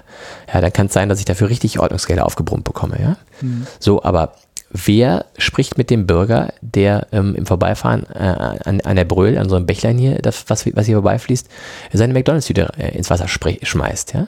Mhm. Oder wer spricht mit den, mit den, mit den Bürgern hier in, in Deutschland, ähm, die ähm, äh, ihre Medikamente übers Klo, äh, über die Kläranlagen in die Gewässer bringen? Wer spricht mit den, äh, mit den Bürgern, die vielleicht auch Hormone ins, äh, ins, ins Grundwasser bringen, ja? Mhm. Wer geht an diese Themen ran? Das sind die, die Dinge, die wirklich krass gravierend sind, ja, und wo auch der Fisch dann irgendwann mal eine dritte Schwanzflosse bekommt, sage ich jetzt mal ganz vorsichtig, ja. Hm. ja? Ähm, das, ist, das ist ein Thema, ja.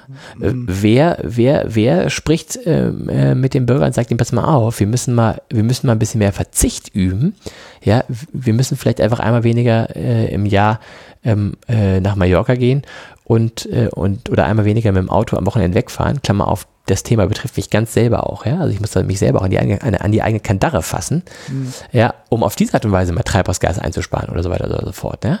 Mhm. Das sind, das sind die ganz zentralen Themen, ja. Wir müssen im Kopf, müssen wir, den Mindset müssen wir ein bisschen ändern, ja, und mal wieder so ein bisschen klarkommen, ja. Wer ähm, ähm macht den Leuten mal klar, dass man seine Zigarette nicht einfach aus dem Auto fluppt? Mhm. Das ist wahnsinnig schnell gemacht und das ist wahnsinnig angenehm. Da hat man sie nicht im Auto, muss den Aschenbecher nicht an der Raststätte auskippen. Ja? Das sind doch, das sind, aber, aber das Thema traut sich keiner ran, ne? Weil das ist nämlich ein Thema, das ist ein gesamtgesellschaftliches Thema. Und wenn Sie da sozusagen mal ansetzen, ja, äh, Staat Montana in Amerika, wenn ich es richtig recherchiert habe, ähm, nimmt pro rausgefluppte Zigarette 500 Dollar. Ja? Mhm. Also wenn die, wenn die Polizisten auf der Straße äh, fahren und sie sehen das, dann muss der 500 Dollar zahlen. Was glauben Sie, wie sauber da die Straßen aussehen? Das macht man nämlich einmal, danach ist man kuriert. Dann ist nämlich der halbe Mallorca-Urlaub weg. Ne? Ja, hier fasst man es nicht an, weil man dann nicht wieder gewählt wird. Ne? Vielleicht ist das das Problem. ja. Aber ja. ehrlich gesagt, ich finde, das ist, da muss man immer wieder die Frage stellen, dient man sich selber, weil man wieder gewählt werden will, ja, oder dient man seiner Klientel, oder dient man dem Volk? Mhm. Ja? Und das finde ich schon ein Thema, was mir nahe geht. Ja. ja. Und da würde ich mir wünschen, dass da ein bisschen mehr Rückgrat ist und dass man auch einfach sagt, man muss auch mal unpopuläre Entscheidungen treffen. Und, ähm, und ich glaube, ähm, das Exempel statuieren einer Land- und Forstwirtschaft, ähm, die ja doch viel auch tut für, die, äh, für den Umweltschutz, für die Sauberkeit des Wassers, äh, ähm, vor allem bei der Forstwirtschaft natürlich ein ganz großes Thema, für die Nahrungsmittelproduktion, ja. Ähm, hier die, unsere, unsere ähm, Bundesumweltministerin hat gerade irgendwie gesagt, ähm, gefördert werden sollen, nur hat sie am 16.06. glaube ich gesagt, in Berlin, gefördert werden sollen in Zukunft nur noch äh, Landwirte, die gesunde Lebensmittel produzieren, ja? Was eine Frechheit. Ja, also wenn Sie mich fragen, ist das eine Unverschämtheit, ja? Ich kann nur sagen, äh, liebe Frau Hendricks, was haben wir denn mit den letzten 50 Jahren getan? Welches ist denn das europäische Land mit dem dicksten Lebensmittelgesetz, ja. mit dem Lebensmittelschutzgesetz? Ja? ja? Das ist nicht etwa irgendwie Frankreich oder, oder Holland, das ist Deutschland. Ja? ja? So, und ehrlich gesagt, das finde ich dann immer so ein bisschen, das geht mir dann auch in die Nieren, weil ich mir denke, Leute, da wird einfach mein Berufsstand mit den Füßen getreten. Ja? Ja, ja, ja. Warum eigentlich? Ja? Ja, ja. Gibt es da einen Grund für?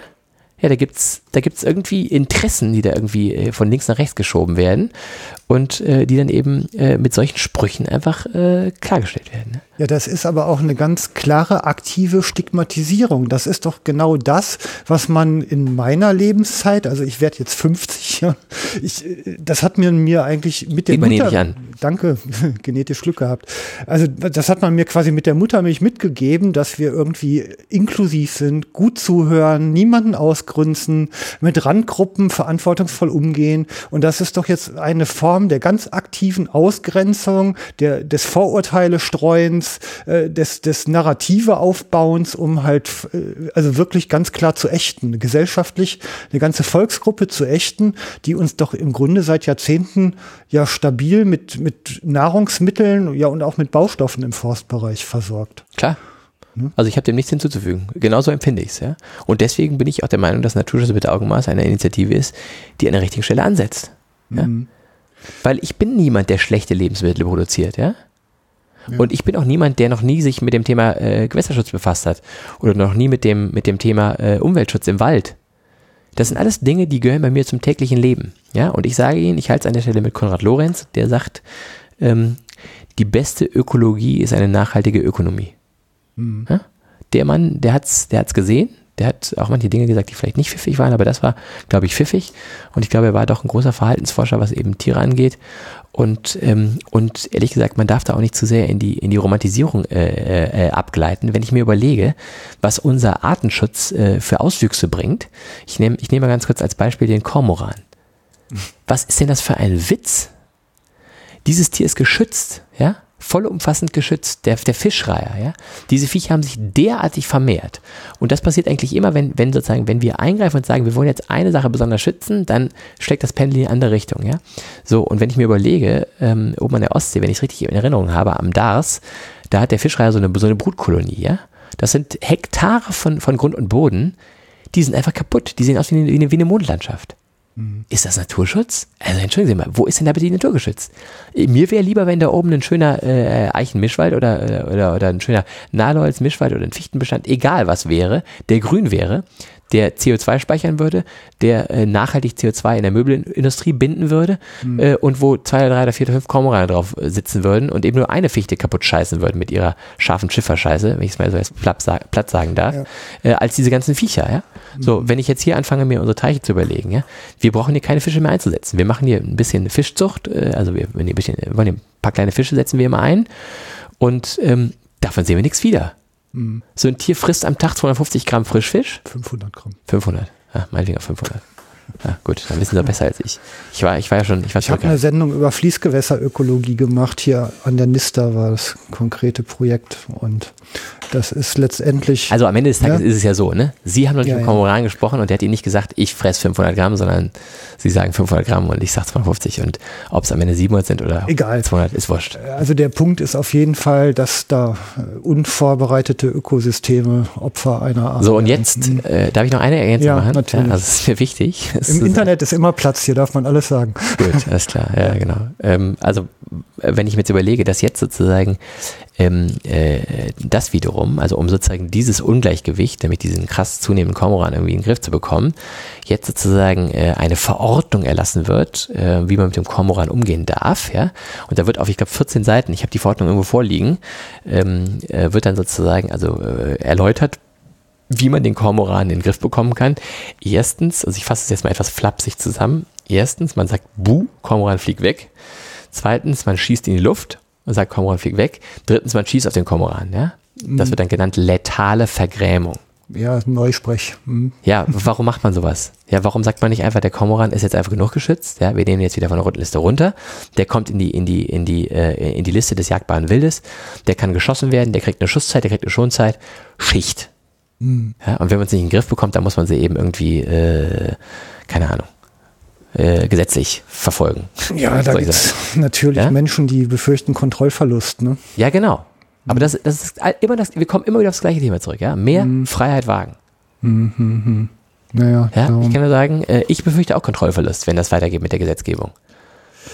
Ähm, letztendlich muss man ja irgendwie nach der Demokratie ja auch wirklich greifen und sie wahrnehmen. Also Ja. es ist ja, also das Schimpfen auf die Politiker ist so das eine, aber man muss denen natürlich auch irgendwie helfen, die richtige Position zu vertreten. Und Absolut. das tut man, indem man, also viele tun das eben und haben auch viel Zeit dafür, das zu tun und entsprechende Stäbe und Finanzierung, um das zu tun. Ähm, man steckt ja typischerweise in der Verantwortung, mit Baustoffen und Lebensmitteln eine Versorgung der Bevölkerung sicherzustellen. Und dann kommt man da eben nicht so einfach dazu. Das muss man ja auch mal ganz klar so sagen. Und die, ich glaube ja persönlich, ähm, man muss Mittel und Wege finden, wieder seine Stimme zu formulieren, seine Position auch zu fundieren. Man muss das Thema Naturschutz vor allem in der Fläche, also diese große bewirtschaftete Fläche, auch wirklich zu seinem eigenen machen und da Strategien entwickeln und die auch formulieren und in die Politik hineintragen, dass die dann eben auch äh, Berücksichtigung finden. Ja. Ne? Also, was sicherlich nicht weiterhilft, ist Politiker-Bashing, ne? Das ist einfach Quatsch. Und Die armen Kerle kriegen den ganzen Tag die Hucke voll. nö, auch nicht nur. Aber es gibt natürlich Momente, wo sie die Ja. voll kriegen. Und ich sag mal so, manchmal ähm, ist es natürlich auch gesund, weil das, das zeigt irgendwie, dass, dass da irgendwie halt gesellschaftliche Fragestellungen sind, die vielleicht komplexer sind oder die, aber, aber Grund, im Grunde genommen, letztlich, äh, wir sind beim Anfang, ne? Also was, was sind Kompromisse, ähm, was geht, was geht nicht. Also was, und äh, was auf jeden Fall schwierig ist, ist, ähm, dass natürlich auch mal die Politiker immer die ganzen Themen natürlich auf der Pfanne haben müssen. Ne? Auch das ist ja nicht ganz einfach. Also sozusagen nicht jeder Abgeordnete, mit dem man über dieses Thema spricht, der kann das auch wirklich fachlich ähm, replizieren, vernünftig. Ne? Aber was ich schon denke, ist eben, äh, für wichtig halte, ist eben auch eine konkrete aktive politische Arbeit, ja, dass man eben versucht, den Leuten eben auch Informationen an die Hand zu geben, ja, mit denen eben Gespräche führt, ja, so wie wir das heute Abend machen, ja, und das, das versuchen wir eben auch und das tue ich eben auch ganz konkret. Ich versuche hier äh, mit unseren, mit unseren örtlichen Politikern im Gespräch zu bleiben. Ich versuche auch mit der Landespolitik ins Gespräch äh, zu kommen. Ähm, wir haben hier die Landespolitik im Haus gehabt. Wir hatten hier vor, vor ein paar Tagen auch eine, ein, ein Streitgespräch zum Landesnaturschutzgesetzentwurf und äh, mit allen vier äh, sozusagen Parteien, CDU, FDP, SPD und Grünen. Ähm, und insofern und danach, äh, ja genau, und jetzt, also irgendwie das, das, also man muss ja selber was tun, ja, man muss den Leuten auch die Möglichkeit geben, besser zu entscheiden, anders zu entscheiden. Ja? Und wenn man das nicht tut, also sozusagen, es, es reicht natürlich nicht, sich auf den Stand, Standpunkt zu stellen, alles blöd, äh, machen wir nicht, äh, bringt nichts. Und, ähm, und was auch wichtig ist, vor allem für die, ähm, äh, ich glaube, für die Politik, immer wieder sich den Subsidiaritätsgedanken irgendwie vor Augen zu führen, ja. Geht es auch mit Freiheit? Ja? Und ähm, da gibt es einfach, ich habe jetzt gerade vor, äh, ich glaube am Montag, gestern war das? Nee, doch gestern. Gestern Montag, ne? Ja. Gestern habe ich mit einem, äh, mit einem ähm, Landwirt gesprochen, interessanter Mann, ähm, der jetzt auch hier die Initiative mit unterstützt. Ähm, und der hat mir berichtet, dass es irgendwie eine Grundwasserschutzkooperation äh, gibt. Vielleicht wäre es mal ein Thema für Sie, mhm. ähm, wo die Landwirte ist, ähm, in einer großen Kooperation gemeinsam mit dem mit der Behörde und dem Acker, nee, ich glaube dem Walbachtalspanverband, hier so einem Gewässerverband aus der Gegend, hm. äh, Zweckverband, äh, es geschafft haben, eben die Nitratwerte im Grundwasser erheblichst auf das, also unter das äh, zugelassene Maß zu reduzieren. Und zwar ohne irgendwie jetzt hier äh, äh wirtschaftliche Einbußen ähm, bei der Frage von Düngerausbringung, ja. Hm. Und das sind doch Sachen, also wenn ich jetzt, wenn ich jetzt mir vorstelle, ich wäre Grünpolitiker, ja, also ich, ich bin so, so inhaltlich bin ich bei den Grünen durchaus, äh, was die Nachhaltigkeit und so den, den bewahrenden Aspekt angeht, äh, durchaus dran. Ne? Also gesellschaftspolitisch sind wir nicht so nah beieinander, ja, aber, aber sozusagen bei dem bewahrenden Aspekt bin ich durchaus dran. Wenn ich als Politiker sowas mitbekomme, ja, da muss ich mich doch freuen. Da muss ich doch auf das Thema aufspringen. Da muss ich doch gucken, ist das eine Best Practice? Ja? Kann man das irgendwie, kann man das irgendwie äh, äh, breiter streuen? Ja? Kriegt man das nicht auf diese Art und Weise hin? Ja? Mhm. Das sind doch Dinge, die müssen aufgegriffen werden. Ja? Aber äh, sozusagen, das gibt es einmal in NRW, glaube ich, nämlich bei diesem, bei diesem Einzelverband, eben bei diesem äh, äh Landwirt, über den ich gesprochen habe. Und, ähm, und das ist es. Ja? Warum? Warum? Warum gibt es niemanden im Ministerium, der sich aktiv auf die Suche gibt nach äh, äh, Orten, nach Regionen, nach Plätzen und mal fragt, wie läuft es denn eigentlich? Mhm. Warum wird nicht das Gespräch gesucht? Ja? Warum sitzt man in seinem eigenen Kämmerlein, macht sich so seine Gedanken äh, und schreibt dann solche Gesetzentwürfe? Naja, letztendlich kann uns ja völlig egal sein, wer unter uns die Parlamente bildet, ne? unter uns Bürgern. also ich sag mal, ich, ich glaube eher, also von alleine kommen die ja nicht auf die Themen. Man muss halt hingehen und man muss sich dran beteiligen und seine Möglichkeiten da, glaube ich, auch nutzen. Ne? Ja. Das ist eher ein Bottom-up-Thema, oder? Mm, leichter Widerspruch. Also ich würde schon sagen, dass es natürlich äh, bei der einen oder anderen politischen Fraktion gewisse so äh, Themen geben, die sich äh, gibt, die sich eben aufdrängen. Ja, also ich sage jetzt mal äh, Rot in Anführungszeichen vermeintlich soziale Gerechtigkeit, äh, schwarz, meinetwegen vermeintlich innere Sicherheit, Außenpolitik, äh, ähm, gelb, vermeintlich Liberalität, äh, Marktwirtschaft, äh, grün, vermeintlich äh, Ökologie, Nachhaltigkeit. Ja, so, so jetzt sehr, sehr stereotyp, ne? Sehr mhm. stereotyp. Mhm. Insofern, äh, da gibt es natürlich schon Dinge auch und, äh, und dann gibt es natürlich auch eine Wählerklientel, die dahinter steht. Die ist bei den einen größer, bei den anderen kleiner, die dann eben von den Mandatsträgern auch diese entsprechende ähm, irgendwie politische Ausrichtung irgendwie vielleicht einfordert, ja. Mhm. Aber sie haben, klar, sie haben recht, ne? Also ähm, sozusagen viel muss man einfach auch in die Politik reintragen und, und über ein Problembewusstsein ähm, ähm, äh, schaffen. Ja, so. Und dann ist aber eine der edelsten Aufgaben der Politik, ähm, äh, herauszufinden, äh, dass nicht unbedingt der, der am lautesten schreit, auch am meisten Recht hat. Und da denke ich, da kann die Politik schon noch ein bisschen nachbessern bei dem Thema, ja. ja. Und wir Land- und Forstwirte haben lange Zeit überhaupt nicht geschrien. Vielleicht auch, weil es eine lange Zeit äh, gut ging. Vielleicht auch ein kleines bisschen zu gut. Das möchte ich jetzt gar nicht abstreiten. Äh, und wir einfach so ein bisschen so unsere, unsere Wohlfühl-Komfortzone bisweilen hatten. Ich meine, es gab ja auch Anfang der 2000er Jahre durchaus, wenn man jetzt mal von dem einen Milchcrash da absieht, äh, Zeiten, in denen wir gutes Geld verdient haben. Auch das darf man nicht leugnen. Mhm. Aber es kommen eben auch wieder Jahre, wo der Weizenpreis auf 13 Euro fällt und dann werden wir ganz schön dicke Backen machen, wenn man da nicht so ein bisschen Rücklagen hat. Ne? Mhm. Und insofern ähm, hinhören, ja, hinhören. Ähm, wer hat was vorzuweisen? Ja? Wer hat was vorzuweisen? hier wir in diesem Betrieb haben zum Beispiel, ähm, ich habe sozusagen die große Ehre, für die habe ich übrigens nichts getan, nicht, dass Sie mich jetzt nicht missverstehen, äh, vorzuweisen, dass wir immerhin seit ähm, 19 Generationen hier diesen Betrieb führen dürfen und das offensichtlich Stand, bis Stand heute einigermaßen brauchbar hinbekommen haben. Ja? Mhm. So, jetzt möchte ich mal von Ihnen wissen, welcher Naturschutzverbund auf so eine Tradition zurückgucken kann. Ja, ja. Ja, das gibt's einfach nicht. Ja, ja. aber, aber we, wem wird sozusagen vielleicht für mich bislang noch zu viel zugehört? Den. Und deswegen muss ich jetzt eben auch anfangen zu schreien. Ja, muss eben auch sagen, Leute, halt. Mhm. Ja, ihr, ihr, ihr, über, ihr überfahrt hier jemanden, ja? Mhm. Ihr überfahrt die Landwirte, ihr überfahrt die Forstwirte, ihr überfahrt den ländlichen Raum, die Säger, ja? Also, ich, in der, also ich bin ja an diese ganze Podcaster-Reihe eigentlich auch auf so eine ganz interessante Art und Weise gekommen, ähm, nämlich mit äh, Flinte und Hund im Kölner Süden am Rhein auf Ente und Enten und Gänse jagend, hatte ich natürlich viel Möglichkeit, mich mit der Bevölkerung auszutauschen. Also ähm, das ist halt einfach eine Szenerie, da äh, investiert man drei Viertel der Zeit halt in Gespräche und nicht in die Jagdausübung. Das glaube ich. Äh, das zu erklären, ist mittlerweile mein Ansatz geworden, zu sagen, gehen Sie doch mal in Gedanken durch Ihren Lebensmittelvorrat und sagen Sie mir nur eine einzige Komponente, die nicht gelebt hat. Und dann ist Grübeln und denen fällt keiner ein. Und dann sage ich schon immer zum Spaß, außer Salz, Salz lasse ich gelten. Ja, ähm, das ist nämlich so. Und wenn man die ganze Menschheitsgeschichte von etwa drei Millionen Jahren anguckt, dann war Jagd bis vor ungefähr 10.000 Jahren die einzige Variante neben dem bisschen, was man gesammelt hat, ähm, sich selber und seine Familie durchzukriegen ähm, und auch gegen die Wildnis zu verteidigen. Mhm. Und seitdem die Landwirtschaft erfunden wurde, ähm, verteidigt man mit der Jagd auch die Viehhaltung und die Kulturen, die man anbaut, mhm. gegen die wilden Einflüsse. Mhm. Also Lustig, es ist ne?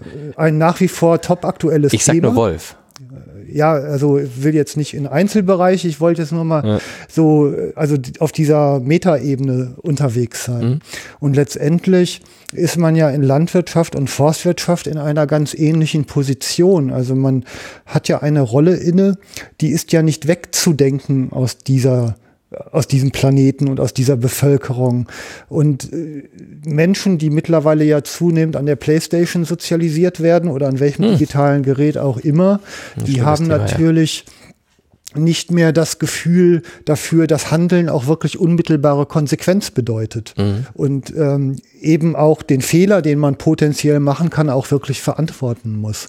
Und dass es eigentlich weniger die Kritik braucht als die empathische Unterstützung und auch, also eine ne Kritik in dem Sinne, dass man halt überlegt, wie kann man es besser machen und in Zukunft besser machen. Mhm. Also das, das ist ja ein Dialogprozess, der da ein äh, der da erforderlich ist und ähm, den haben diese Menschen weitgehend verlernt, habe ich halt oft das Gefühl. Das ist, also sie haben eher äh, ähm, Möglichkeiten entwickelt, sich durchzusetzen in der Kommunikation, als solche mal konstruktiv miteinander an guten Lösungen zu arbeiten. Und ich glaube, da braucht es viel. Das hat nicht viel mit, mit Schimpfen und draufhauen und wie böse der andere ist, sondern das eher, eher was damit zu tun, selber die Kehle hinzuhalten und zu sagen, guck mal, das habe ich gemacht und das verantworte ich auch. Und sicher, mir ist hier vielleicht auch mal ein Fehler passiert oder aus solchen Gründen hat sich dahin entwickelt. Lass uns mal gemeinsam miteinander die Güterabwägung betreiben. Was ist der richtige Weg? Ja, also ich habe dem nichts hinzuzufügen. Ich, es ist natürlich genau so. Ähm, und das ist sicherlich auch irgendwie eine der Schwächen, äh, die wir vielleicht haben an der Stelle noch oder die ich sicherlich auch habe, ähm, dass wir eben so in diesen Dialogprozess noch zu wenig eingestiegen sind. Ja? ja. Und das, das versuche ich eben jetzt gerade zu tun, ja, immer mehr. Und, ähm, und manchmal zugegebenermaßen, wir hatten vorhin mal über diese kleine Szene da an dieser Baustelle von uns gesprochen.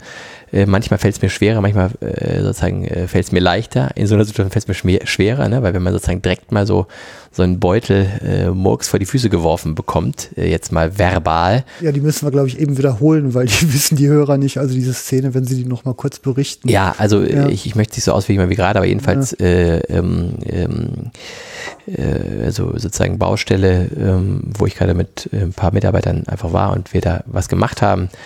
Und dann fährt sozusagen ein Auto auf die Baustelle, zwei Damen steigen aus, hinten noch zwei Personen im Auto drin. Und dann sage ich so, ja, guten Tag, kann ich Ihnen helfen? Ignoranz, äh, dann nochmal nachgefragt, äh, kann ich Ihnen helfen? Daraufhin die Gegenfrage, kann ich Ihnen helfen? Und ich sagte, nee, Sie können mir eigentlich nicht helfen. Ich bin ja der Bauer, mir gehört die Baustelle. Ich, also, das ist betreten verboten. Äh, ja, bitte verlassen Sie die Baustelle. So, ja, wo steht das? Ja, gut, äh, stand natürlich kein Schild, sondern da waren nur zwei Poller mit so einer Kette dazwischen. Ähm, die Kette war natürlich offen, weil wir waren ja da drin. Ne? Also insofern war etwas schwer zu sehen, muss ich zugeben. Aber äh, ich hätte gesagt, naja gut, dann sind da diese beiden Poller, gucken sich doch an, hätten sie vielleicht sehen können. Aber ich kam ehrlich gesagt gar nicht mehr weiter dazu, mit denen überhaupt ins Gespräch zu kommen, weil der einzige Kommentar, den ich dann noch bekommen habe, war, ähm, komm Helga, wir fahren wieder, hier sind wir von Arschlöchern umgeben. So. Mhm.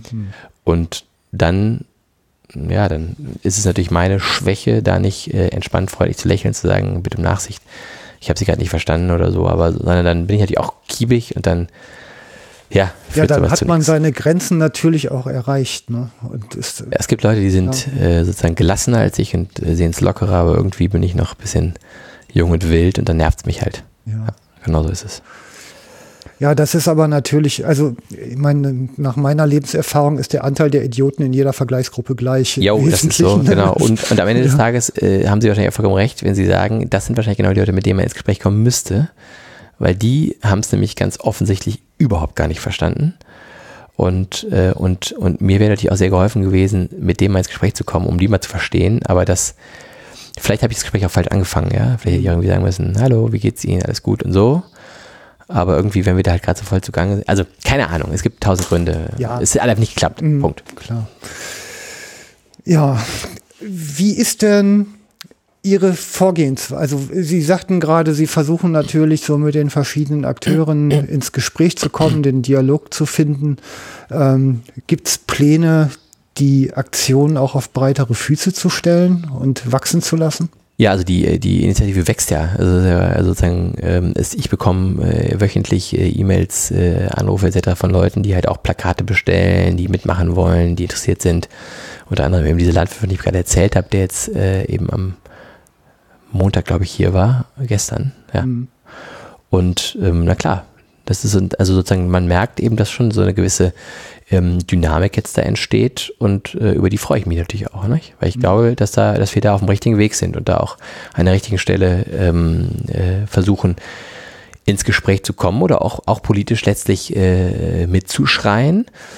Und ähm, ich denke schon, also jetzt kann man natürlich immer über die Frage streiten, äh, ja, ist sozusagen jetzt das, das Logo der, der Initiative ähm, super oder ist es äh, überarbeitungswürdig oder ist der Slogan äh, zu kernig oder zu wenig kernig oder wie auch immer, spielt aber jetzt keine Rolle, weil wenn man nämlich nichts macht, dann macht man nichts. Also macht man lieber irgendwie, äh, macht man, mache ich ja. was und muss dann auch damit leben, dass es vielleicht nicht perfekt ist oder so, aber jedenfalls kommt man ins Gespräch, man kommt eben in die Diskussion. So, und das ist eben der eine, der eine Punkt. Ähm, der zweite Punkt ist, dass wir eben weiter versuchen, hier mit unserer regionalen äh, Infrastruktur im Dialog und im Gespräch zu bleiben und ähm, die auch mittlerweile wissen, dass wir, dass wir uns mit diesem Thema Naturschutz auch durchaus identifizieren und das eben auch durchaus mit leben und der dritte Schritt ist eben wirklich weiter ähm, mit den Landtagsspitzen, mit den Fraktionsvorsitzenden des Umwelt, äh, Fraktionsvorsitzenden, mit den Vorsitzenden des Umweltausschusses etc. pp.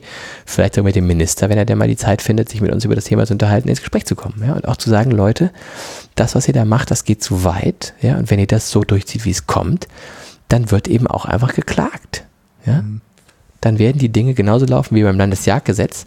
Und äh, das kann eigentlich nicht in eurem Interesse sein und auch nicht in unserem. Das kostet Geld und Zeit, aber wir sind an einem Punkt angekommen, wo wir das Geld und, das Geld und die Zeit investieren werden. Mhm. Und, ähm, und ich glaube, dass wir damit so auf einem guten Weg sind. Ja? Und das Thema einfach auch immer wieder präsent machen. Äh, man, also ich weiß nicht, ob Ihnen das aufgefallen ist, aber es ist jetzt doch in den Medien auch eine breite Berichterstattung gewesen, die diese Gesetzesvorhaben äußerst kritisch äh, beugt hat. Es haben Kreise Resolutionen erlassen ähm, gegen dieses Gesetz. Ja, ich meine also die eigene staatliche Behörde ähm, erlässt Resolutionen, also der Kreis mhm. natürlich als Kreis, das ist keine staatliche Behörde, sondern eine Selbstverwaltungs ähm, äh, ähm, ähm, ähm, Organisation und trotzdem nehmen die sich eben für sich in Anspruch, eben auf Basis ihrer Selbstverwaltungsgarantie gemäß äh, Grundgesetz eben auch solche Dinge zu kritisieren. Ja? Also es ist nicht so, dass irgendwie nur die Waldbauern oder nur die Landwirte oder nur die äh, Imker oder nur die äh, Reiter oder wie auch immer, sondern eine breite Front, die Säger, die, die Möbelindustrie, ähm, da gibt es die IHK, ja, so all, mhm. all die Dinge, die sich da so entwickeln. Und das zeigt, dass da jetzt so eine gewisse Dynamik aufkommt. Und ich kann nur sagen, ich hoffe und ich glaube, dass sich das äh, grüne Ministerium dem nicht widersetzen wird. Und wenn es das tut, wenn es sozusagen dasselbe macht wie beim Jagdgesetz, dann wird es zu derselben Konsequenz führen. Mhm. Wieder 15.000 Waldbauern vor dem, vom Landtag und, äh, und klagen. Ja. Also ich finde gerade Ihre Situation hier mit den äh, vielen Sparten, also Landwirtschaft, Forstwirtschaft, ein bisschen Fischereibetrieb dabei, ja, äh, die Energiegewinne, also das sind jetzt Kleinigkeiten, ja. aber zumindest haben sie ja ein Gespür für die Zusammenhänge, was es bedeutet, jetzt eben zum Beispiel äh, Teichwirtschaft zu betreiben, so ein Stück weit zumindest. Ne? Ja. Ähm, und Sie haben natürlich einen ganz guten Überblick darüber. Das, das macht Sie jetzt auch als Gesprächspartner hier auch sehr interessant und spannend für mich. Ähm, es hat aber natürlich jetzt über diese naturschutzfachlichen Themen hinaus eine ganz konkrete wirtschaftliche Bedeutung. Da hängen eine Menge Arbeitsplätze auch dran. Ja, eine Menge. Also vom Holzeinschlag angefangen ja, über die ganze ja. verarbeitende Industrie bis ins Möbelhaus. Ja, also um mal ja, dann, dann sitzt eine Menge, absolut. Ähm, können, also können Sie das so quantifizieren? Also mal für Ihre persönliche Situation hier. Was bedeutet das für Ihren Betrieb und Ihre Belegschaft, wenn so ein Gesetz so umgesetzt werden würde? Ja, also ähm, sicherlich die gravierendsten Aspekte ähm, dieses Gesetzes äh, sind eben die Einschränkungen der forstlichen Nutzung über die Landschaftsplanung. Hm. Und ähm, da sehe ich auch so die äh, entsprechenden, ähm, die Kniffe, die mir also persönlich sehr wehtun. Also ich mache jetzt mal ein konkretes Beispiel. Ähm, in der, Im ersten Entwurf dieses Gesetzes haben wir uns, haben wir uns unterhalten über die Frage, was eigentlich ähm, äh, sinnhafterweise ähm, mit Totholz gemacht werden soll. Mhm. Und dann kam in den ersten Entwurf herein äh, ein, eine sogenannte ähm, äh, eine, eine Klausel, ich glaube in Paragraph 4 war das, wo drin stand, dickstämmiges Totholz ist zu erhalten, ja, ist im Wald zu belassen. Ne? So. Und jetzt, da waren wir natürlich, also da haben wir natürlich alle gedacht, jetzt, jetzt, jetzt hackt's, jetzt, jetzt hackt's völlig. Jetzt ist, also jetzt sind wir gleich am, äh, am Ende unserer Diskussionsfreude angekommen. Ähm, wenn ich äh, durch Verzicht meiner äh, Ur-Urgroßeltern plötzlich eine dicke Eiche habe und weil wir mit unserem, äh, mit unserem äh, Skoda durch die Gegend zockeln oder sie mit ihrem, was für ein Auto fahren sie, keine Ahnung. Opel. Mit ihrem Opel durch die Gegend zockeln und sie verpesten die Umwelt und ich verpeste die Umwelt. Und die, die Eichen bei mir im Wald, die jetzt 180 oder 200 Jahre oder 250 Jahre äh, sozusagen gewachsen sind, äh, gehen kaputt. Ja dann äh, steht da sozusagen plötzlich ein Baum mit einem Brusthöhendurchmesser, BH, die hatten wir schon am Anfang. Mm, ja. genau. Von, keine Ahnung, 70, ja. So, und jetzt äh, sage ich alles klar, der stirbt ab. Und da stehen halt vor mir plötzlich zwei Festmeter Eichenholz, ja, schönes, dickes Eichenholz, ja, entweder äh, Möbel, vielleicht auch Furnier, je nachdem, wie gut es halt ist. Mhm. So, und jetzt, äh, jetzt kommt also jemand her und sagt mir, pass mal auf, äh, diese Eiche, die ist, die ist jetzt abgestorben, ne? weil sie eben den Opel und den, den Skoda nicht verträgt. Und, äh, oder auch die anderen Autos oder die anderen Industriegase oder, ähm, oder das Rauchen oder was weiß ich was, ja, mhm. wissen wir alles gar nicht, warum es dann am Ende passiert, weil der Baum spricht ja nicht mit mir, leider Gottes, ne? Und, ähm, und dann sagt mir jetzt plötzlich das Gesetz, übrigens, ne, die Eiche, die da steht mit den zwei Festmetern schön dickem Eichenholz, die bleibt erstmal schön im Wald stehen. Mhm. So, und dann sage ich, klar, das gilt nur für Naturschutzgebiete. Erstmal, ne, Klammer auf, ein Fünftel meiner Betriebsfläche ist Naturschutzgebiet, Klammer zu. Mhm. Ja. So, und jetzt sage ich, alles klar, also die Eiche muss ich also stehen lassen, guck mir die also an. Und dann sehe ich da an diesem dicken Eichenstamm einen Wert zwischen 600 und 1200 Euro stehen. Mhm. Ne? So zwei Festmeter Furniereiche, das wird auch mal richtig Geld. Und sage, Dankeschön, dass meine Großeltern verzichtet haben. Dankeschön, dass meine Urgroßeltern verzichtet haben. Dankeschön, dass meine Urgroßeltern verzichtet haben. Bitteschön, ich lasse sie stehen. Ja. Das läuft nicht. Ja, ja. Das ist einfach nicht in Ordnung. Das läuft nicht. Mhm. Das, ist, das ist weder eine Wertschätzung der Tatsache, dass meine Urgroßeltern oder Urgroßeltern den Verzicht geübt haben mit dem Willen, dass ihre Enkel, Urenkel oder Urenkel die Verfügungsgewalt behalten. Mhm. Ja, sondern die haben das ja nicht gemacht, weil sie irgendwie, weil sie irgendwie äh, dachten, da wird man Totholz draus, sondern die haben, die haben gesagt, das, darauf verzichte ich, die Eiche schon mit 100 Jahren zu kloppen, ja, obwohl sie als Grubenholz hervorragend gegangen wäre, gelaufen wäre, ähm, sondern ich lasse sie stehen, bis sie eben dick ist, ja, und dann eben richtig Geld bringt. So, und dann kann eben mein Urenkel sich dran freuen. Mhm. Und genauso ist das, wenn ich jetzt eine Eichenkultur anlege. Mhm. Ja, dann mache ich die auch, damit meine Ur, Ur, Urenkel sich dann freuen. Mhm. Und deswegen läuft sowas einfach nicht. Ja? Mhm. So, und jetzt äh, wurde also, weil wir dann alle wahnsinnig geschrien haben, wurde also dieser alte Passus geändert und wurde, wurde verändert in eine, äh, in, eine, in eine sogenannte gesetzliche Zielbestimmung, die jetzt eben in dem Paragraphen 4 drin steht. Und da steht jetzt drin, naja, gesetzliche Zielbestimmung heißt so viel wie für die staatlichen Forstbehörden ist eine gesetzliche Zielbestimmung bindend. Mhm. Das heißt also, die müssen es schon machen. Ja. So, und für den dusseligen Waldbauern, der ich einer bin, naja, also für den ist es sozusagen eine Sollvorschrift. Wäre ganz nett, wenn das täte, rette, täte. Ja. Aber wenn dann sozusagen die Landschaftsplanung dazu kommt, dann kann man natürlich herrlich in die Landschaftsplanung reinschreiben, ja, also Ernte des, äh, die, des dickstämmigen Holzes äh, frühestens äh, mit 180 oder mit 200 Jahren. Oder man kann herrlich reinschreiben, ähm, Totholz mindestens 30 oder 40 Festmeter im Naturschutzgebiet auf einen Hektar. Ähm, wissen Sie, dann habe ich sozusagen den Totholzpassus elegant über die Landschaftsplanung durch die Hintertür. Ja? Mhm. Und sowas, das finde ich einfach unehrlich und eine Sauerei und das ärgert mich und das akzeptiere ich nicht. Mhm. Das ist einfach, das ist einfach, das ist einfach die falsche, die falsche Variante. Mhm. Und, ähm, und da hört der Spaß wirklich auf, wenn man das jetzt mal hochrechnet. Äh, ähm, äh, wir reden beim Naturschutzgebiet über immerhin ein Fünftel unserer Betriebsfläche. Ähm, wenn mir von einem Fünftel der Betriebsfläche wiederum ein Viertel der Einnahmen fehlt, dann sind das schon substanzielle Größen. Mhm. Und äh, wenn das dann irgendwann mal bei der nächsten Novellierung, das ist ja dann auch kein Problem mehr, ne? dann steht ja da drin, also in, in äh, Landschaft, äh, in Naturschutzgebieten äh, können eben forstliche Festsetzungen und äh, festgesetzt werden in Landschaftsplanung. Und wenn dann ähm, äh, das Gesetz in fünf Jahren ähm, äh, überarbeitet wird, was ja eigentlich immer passiert, ne? weil man dann ja nach fünf, Jahr, fünf Jahren so die Kinderkrankheiten lösen möchte, dann steht plötzlich in dem Gesetz drin, naja, also nicht nur bei Naturschutzgebieten, sondern auch bei Landschaftsschutzgebieten oder auch bei Wasserschutzgebieten oder auch bei, ähm, bei Biosphärenreservaten oder äh, bei Vogelschutzgebieten. Auch da äh, gibt es sozusagen äh, die Möglichkeit, äh, forstliche Festsetzungen etc. pp. Forst, äh, Total zu machen.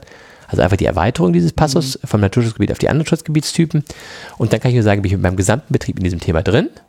Und wenn man jetzt das Totholz-Thema nochmal aufgreift, äh, dann mag es dazu kommen, dass wir 30 oder 40 Festmeter Totholz auf den Hektar halten müssen. Und dann frage ich Sie, äh, welcher der Mitarbeiter soll es denn sein, über den ich das Messer schwinge und ihn rausschmeiße, äh, wenn ich sozusagen einfach plötzlich 20 Prozent weniger Einnahmen habe. Mhm. Das ist nicht freiheitlich. Ja, und das hat auch mit, äh, mit, einem, mit einem sinnhaften Naturschutz nichts zu tun.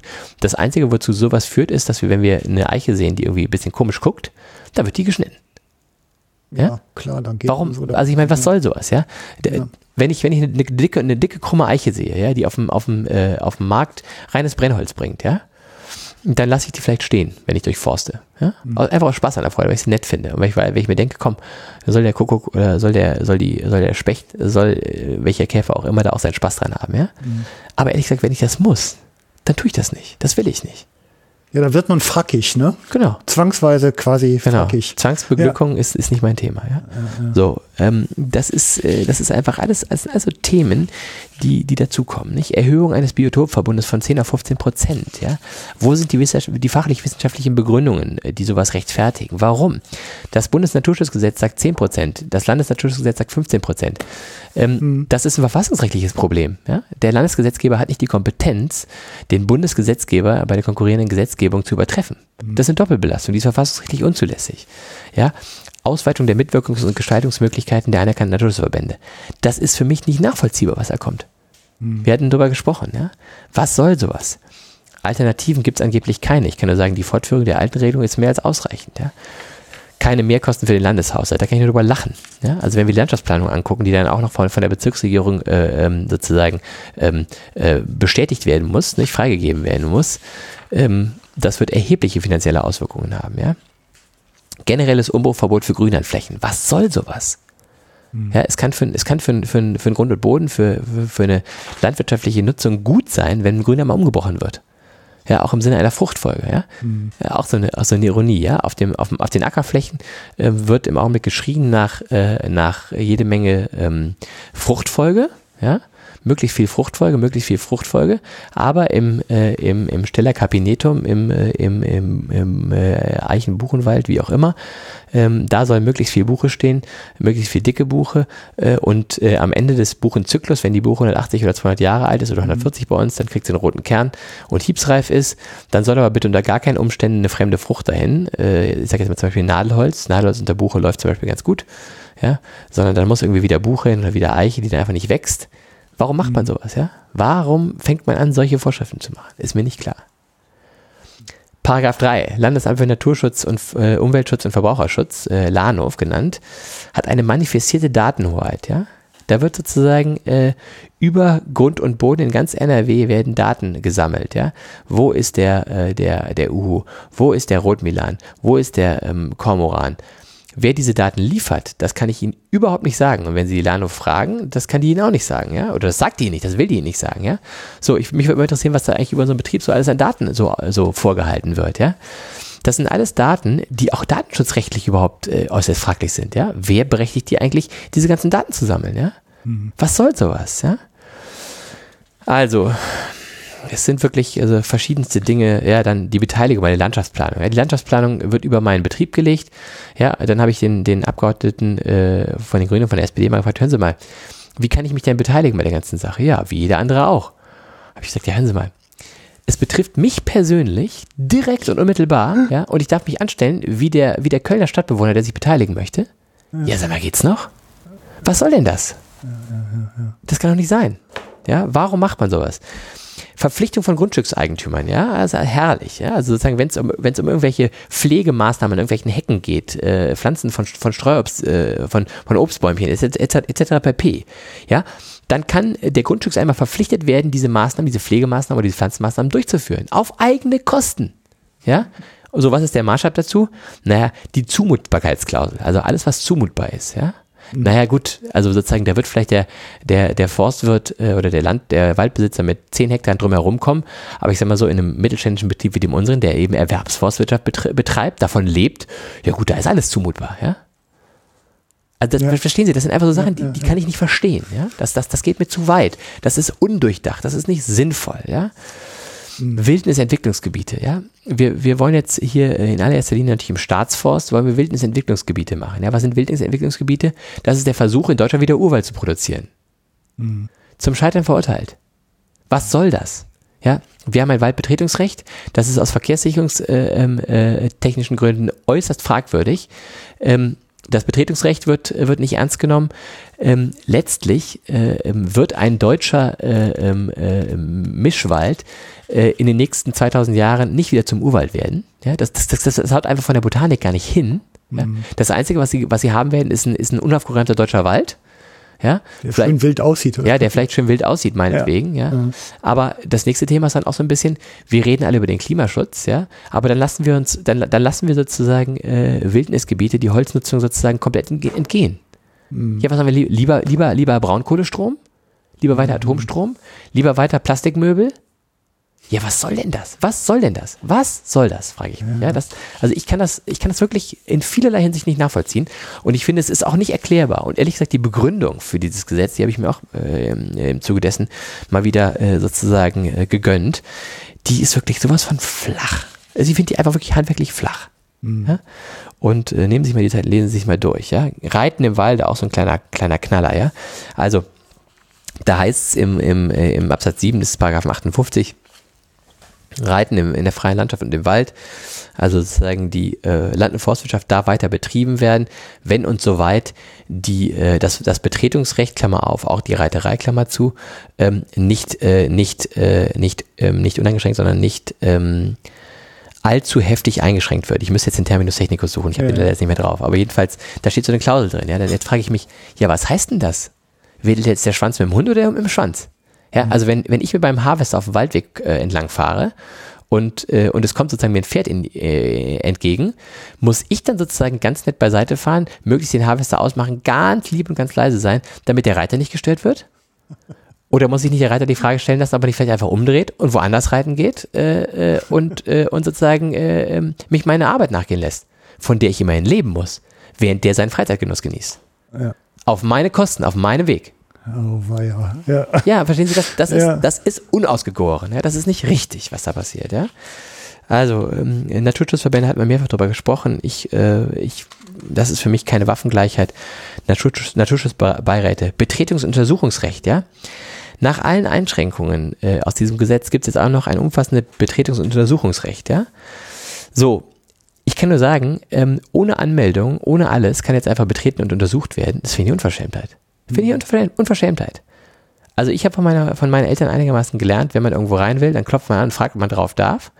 Und, äh, und wenn man sozusagen einen begründeten Verdacht dafür hat, äh, dass irgendwas äh, gewaltig schief läuft, dann schickt man eine Anhörung und wenn diese Anhörung zu nichts führt, dann geht man über das Verwaltungsverfahren und, äh, und macht eben, also sozusagen, und setzt mhm. eben äh, im Rahmen eines Verwaltungsaktes eine, eine Durchsuchung oder eine, wie auch immer geartete Betretung fest.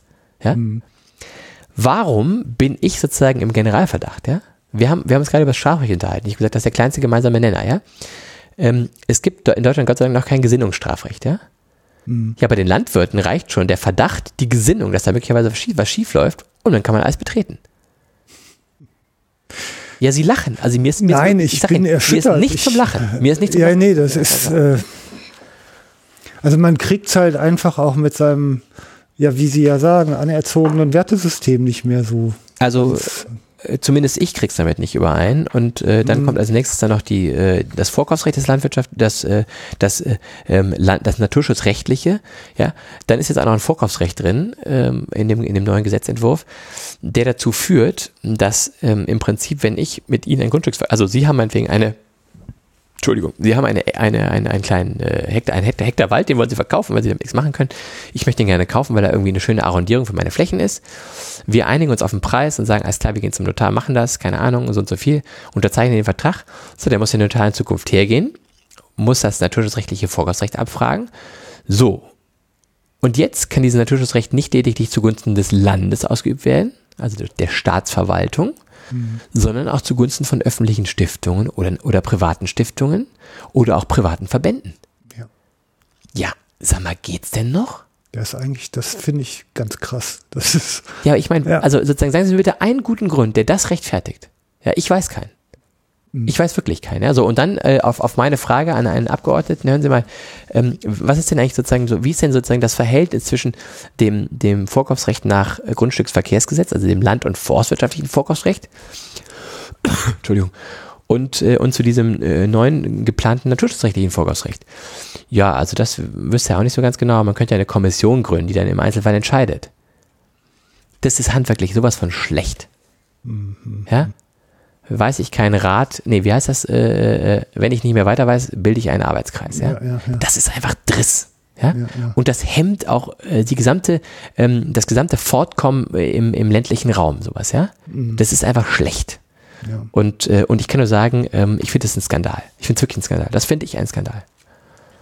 Ist es denn nicht zusammengefasst einfach, dass man ja letztendlich Scheiben, also sogar dicke Scheiben, äh, des Selbstbestimmungsrechts über das Eigentum halt in andere Hände verlagert. Das ist es doch einfach unterm Strich, oder? Genau. So kann man das äh, kurz, kurz formulieren. Letztendlich doch dann, um andere Existenzen genau. damit zu sichern, oder? Ja, also ich meine, die, die, die Naturschutzverbände haben ja mittlerweile eine schön funktionierende Naturschutzindustrie. Ne? Das ist ja sozusagen mittlerweile ein extremes, äh, ein extreme, eine, eine extreme Cash-Cow, ja, was mhm. da sozusagen an, an Funktionären mittlerweile, an Mitarbeitern bezahlt wird über, aus diesen ganzen äh, ähm, Spenden und Beiträgen, die da so äh, im Jahr reinkommen. Äh, die staatliche Förderung, die mir vollkommen unklar ist. Äh, und äh, das ist eben einfach auch ein Business, ein Geschäft mittlerweile, mhm. ja. Und da muss man sich halt immer fragen, ähm, ob das eigentlich im Sinne des Erfinders ist und auch am Ende des Tages im Sinne einer sinnhaften, ähm, nachhaltigen äh, Forstwirtschaft ja, oder Landwirtschaft. Und ich glaube das nicht, mit Verlaub, ja. Der beste und der nachhaltigste ähm, Bewirtschafter ist nach wie vor eben der Eigentümer. Und der muss auch am Ende des Tages das letzte Wort haben, ja. Mhm. Und der muss sozusagen in einem gesetzlichen Rahmen, der darf gerne vorgegeben werden. Und man darf auch immer wieder hergehen und die, und die tradierten äh, äh, Dinge und, äh, und Verfahrensweisen hinterfragen. Ja? Also das ist, das, ist, das ist zweckmäßig und auch richtig und auch notwendig für, ich sag jetzt mal, für einen Fortschritt. Ja. ja. ja? Aber es kann eben nicht sein, ähm, dass plötzlich äh, Dritte da auf der Matte stehen und, und diese Dinge äh, ohne jegliche Legitimation, ohne eine, ohne eine Beleihung durch den Staat, das sind ja, das sind ja quasi hoheitliche Tätigkeiten, die da wahrgenommen werden. Ja? Da werden Verwaltungsverfahren von Organisationen bewertet, die im Prinzip nicht hoheitlich legitimiert sind. Ja? Das ist sozusagen wie ein TÜV, ohne dass er, dass er vom, vom Staat Berlin ist. Ja? Ist doch eigentlich ein ziemlich einmaliger Vorgang, dass private Vereine in eine solche hoheitliche Position gesetzt werden. Ja, oder? ich meine, der TÜV ist auch ein privates Unternehmen, nicht? Ja. Aber der TÜV ist wenigstens offiziell Berlin. Ja? Also sozusagen da gibt es da gibt's einfach eine gesetzliche Regelung, die besagt, äh, ähm, äh, sozusagen du TÜV hast die Verantwortung, die gesetzlich hoheitliche Aufgabe, dafür zu sorgen, dass im Auto, im Straßenverkehr und sonst wo keine, keine äh, Volkswagen, Skoda, Opels und sonstigen Autos rumfahren, die einfach nicht mehr verkehrssicher sind. Ja, ja. Ist ja fair enough. Ja? Aber bitte äh, zeigen Sie mir bitte die Beleihung von, äh, von, einem, von einer NGO. Hm. Die sind nicht beliehen. Ja? Das sind private Organisationen, so wie unser Unternehmen eine Pri private Organisation ist. Mhm. Ja? So wie Sie Privatmann sind. Mhm. So. Das läuft nicht, ja. Landes, Landeswassergesetz, ja, geht gleich weiter, ja. Genehmigung von Anlagen, wir hatten darüber gesprochen. 22 Jahre, äh, 20 Jahre Befristung. Warum soll das so sein? Ja? Grundsätzlich gilt der Verwaltungsverfahrensgesetz, die, ähm, die Erteilung eines be begünstigenden Verwaltungsaktes, äh, der wird unbefristet erteilt und er darf in engen Voraussetzungen unter Berücksichtigung eines Vertrauensschutzes zurückgenommen werden. Das heißt also unbefristete Erteilung ähm, unter, mit der Möglichkeit, eben in engen äh, Voraussetzungen zurück zu, zurückgenommen zu werden. Ja? Hm. So, äh, jetzt läuft es umgekehrt. Ja? Also sozusagen die Regel wird sozusagen die Ausnahme. Ja? Die Rücknehmbarkeit wird zur Regel, nämlich nach, zwei, nach 20 Jahren entfällt Mhm. Ja, und die Verlängerung ist sozusagen dann äh, die Ausnahme. Ja? Und wenn dann die äh, Bezirksregierung oder wie auch immer ähm, nach 20 Jahren keine Lust mehr hat, dass dieses Wasserkraftwerk betrieben wird, dann sagt die einfach nein. Mhm. Das ist Murks, um das klar zu sagen. Ja? Mhm. So, dass in jedem von diesem Gesetz, in Paragraph 11 im Landeswassergesetz zum Beispiel, eine, eine, eine Verpflichtung zur Bildung und zur äh, Information drin steht, da kann ich nur sagen, also ehrlich gesagt, Bildung und Information ist was für die schulischen und für die universitären Lehrpläne und für, die, für das Schulgesetz oder für das Bundesbildungsgesetz. Und ehrlich gesagt, die sollten sich um das kümmern, was sie regeln wollen. Äh, das ist nämlich übrigens auch eine gesetzliche Voraussetzung. Wenn ich was regle, da muss ich den gesetzlichen, äh, da muss ich sozusagen den legitimen Zweck regeln und der legitime Zweck von Schule und Bildung und äh, Uni ist ein anderer als äh, der legitime Zweck, ähm, das Wasserrecht zu regeln. Ja? Mhm. Das, das, ist für mich auch verfassungsrechtlich einfach zusammengeschmissen, was sich zusammengehört. Ja. So, Verordnungsermächtigung in hunderten von äh, Fällen. ja, genau. Ja, ich denke, die, äh, der Spirit dieses ähm, Dokuments ist klar geworden, dieses Entwurfs. Ne? Und ähm, ich, also ich kann auch gut verstehen, dass man da ordentlich Druck auf den Kessel kriegt wenn man da auf einmal in seiner Existenz und seiner Familie und den vielen Generationen, die drinstecken, ja auch von betroffen ist. Ne? Ja, wissen Sie, wenn ich jetzt irgendwie, wenn ich jetzt, wenn jetzt irgendwie klar wäre, ähm, dass irgendwie ähm, ich das irgendwie aus eigener Kraft mir erwirtschaftet hätte oder so, oder ähm, wenn ich keine Kinder hätte und irgendwie oder keine Ahnung, dann würde wahrscheinlich jetzt für mich die Situation noch so ausgehen, ähm, ich bin irgendwie noch einigermaßen hier mit den regionalen ähm, äh, Fürsten für Naturschutz und äh, ähm, Artenschutz der Unterlandschaftsbehörde, dem, vielleicht auch dem Kreis, so ganz gut im Benehmen. Und dann kriegt man das irgendwie alles noch hin, ja. Mhm. Aber ich habe hier äh, eine treuhänderische Aufgabe anvertraut bekommen. Und ähm, deswegen habe ich auch die Pflicht, mich um die Frage zu kümmern, wie geht das weiter? Und ähm, da kann man nur sagen, äh, da gibt es viele Baustellen an verschiedenen Ecken und Enden. Eine habe ich Ihnen, haben wir jetzt, über eine haben wir jetzt lange gesprochen, mhm. äh, für die eben auch diese Initiative äh, gut und sinnvoll ist. Ähm, und dann gibt es eben auch noch 100 weitere Baustellen, Denkmalschutz, Erbschaftssteuer, was weiß ich was alles. Dinge, die sozusagen auch an der unternehmerischen Freiheit fressen. Mhm. Und insofern, es bleibt äh, viel zu tun. Ja, ja das, das kann man, glaube ich, so sagen. Ich glaube, das ist auch ganz deutlich rübergekommen, ja. Da ist viel zu machen. Und äh, wissen Sie, ich meine, ja. also jede Stunde, die, die, die wir irgendwie hier oder die ich in dieses Thema stecke, ich meine, ich habe ja mit meinen, mit meinen Mitarbeitern über diese Themen diskutiert und da auch irgendwie deren Know-how einfach äh, mir, mir angeeignet. Mhm. Und ähm, also jede Stunde, die ich da investiere, die, die wirkt ja zumindest mal auf den ersten Blick irgendwie auch verloren, ne? Das ist keine Stunde, in der ich am Schreibtisch sitze und versuche, ähm, mich mit der Frage zu befassen, was kann ich eigentlich mit meinem Betrieb Gutes machen? Ja. Wie kann ich meinen Betrieb auf ein weiteres Standbein stellen? Wie kann ich irgendwie meinen Betrieb entwickeln? Wie kann ich auch meine Mitarbeiter entwickeln? Ja? Wie kann ich mhm. irgendwie meine Mitarbeiter zu dem ähm, machen, was sie vielleicht sein wollen oder was sie auch sein können? Wie kann ich deren äh, ähm, Fähigkeiten entfalten? Ja? ja. Das sind einfach alles Stunden, die dann halt einfach an der Stelle nicht da sind. Ne? Ja, ja. Und das ist eigentlich auch schade. Ja. ja. Und, ähm, und ich habe den Eindruck, dass diese Gänge, also ich, ich glaube einfach, es gibt kein Produkt, was ähm, durchweg positiv ist wie der Wald. Ja? Nennen Sie mir einen, einen Fehler von Holz. Mhm. Sie werden keinen finden. Ja? Holz ist einfach super. Ja. Und, äh, und deswegen äh, sind wir eigentlich leichtsinnig und, und, äh, und nachlässig, wenn wir da irgendwie anfangen, mit diesem Wildnisthema so rumzumachen und ähm, und irgendwie da äh, uns auf eine Baumart zu fokussieren. Das ist äh, auf die Buche zum Beispiel als naturschutzrechtlich besonders toll oder wo dann immer über die, über die große Verantwortung von Deutschland äh, für die Buche in der EU-weiten äh, sozusagen äh, ähm, ähm, Betrachtung äh, abgestellt wird. Da sage ich nur, liebe Leute, also die, die zwei Prozent Buche haben, die sollten Verantwortung für die Buche übernehmen. Ja? Das sind die Staaten, die das tun müssen. Ja? In Deutschland haben wir das Problem nicht. Mhm. In Deutschland wächst die Buche wie Bolle. Ja? Ja. Und, ähm, und, und sie ist auch forstwirtschaftlich, ökonomisch kein interessanter Baum im Augenblick. Mhm. Nicht? Also die Buche, wenn sie 140 Jahre alt ist, so dick ist, ähm, geht vielleicht für, weiß nicht was, 80, 90 Euro Fest, pro Festmeter weg. Ähm, wenn, sie, mhm. wenn sie jetzt krumm und schief ist, dann geht sie als Brennholz für 55 oder 50 Euro pro Festmeter weg. Keine Ahnung, die Holzpreise ändern sich natürlich, aber die Buche hat schon lange keinen furchtbar guten äh, Kurs mehr. Mhm.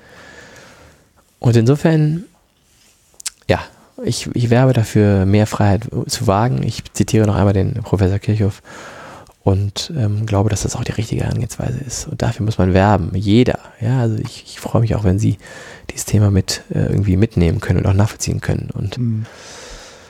und ähm, ja, dann, dann kann man auch was bewirken, ja. Denn letztlich, wir haben ja viel zu, viel zu zeigen, ja. Wir haben was vorzuweisen. Mhm. Und das geht der Landwirtschaft, der Forstwirtschaft, äh, dem Imker, dem, äh, dem Schaf, äh, dem Schäfer, dem, äh, ähm, dem Kuhbauern. Das geht den allen so, ja. ja. Und da darf man auch, also, und ich finde, man muss sich da auch nicht in eine Ecke drängen lassen, ja. Wir haben was vorzuweisen, ja. Und wir haben meistens auch generationsübergreifend was vorzuweisen. Und das kann man auch erstmal so ein bisschen vor sich hertragen.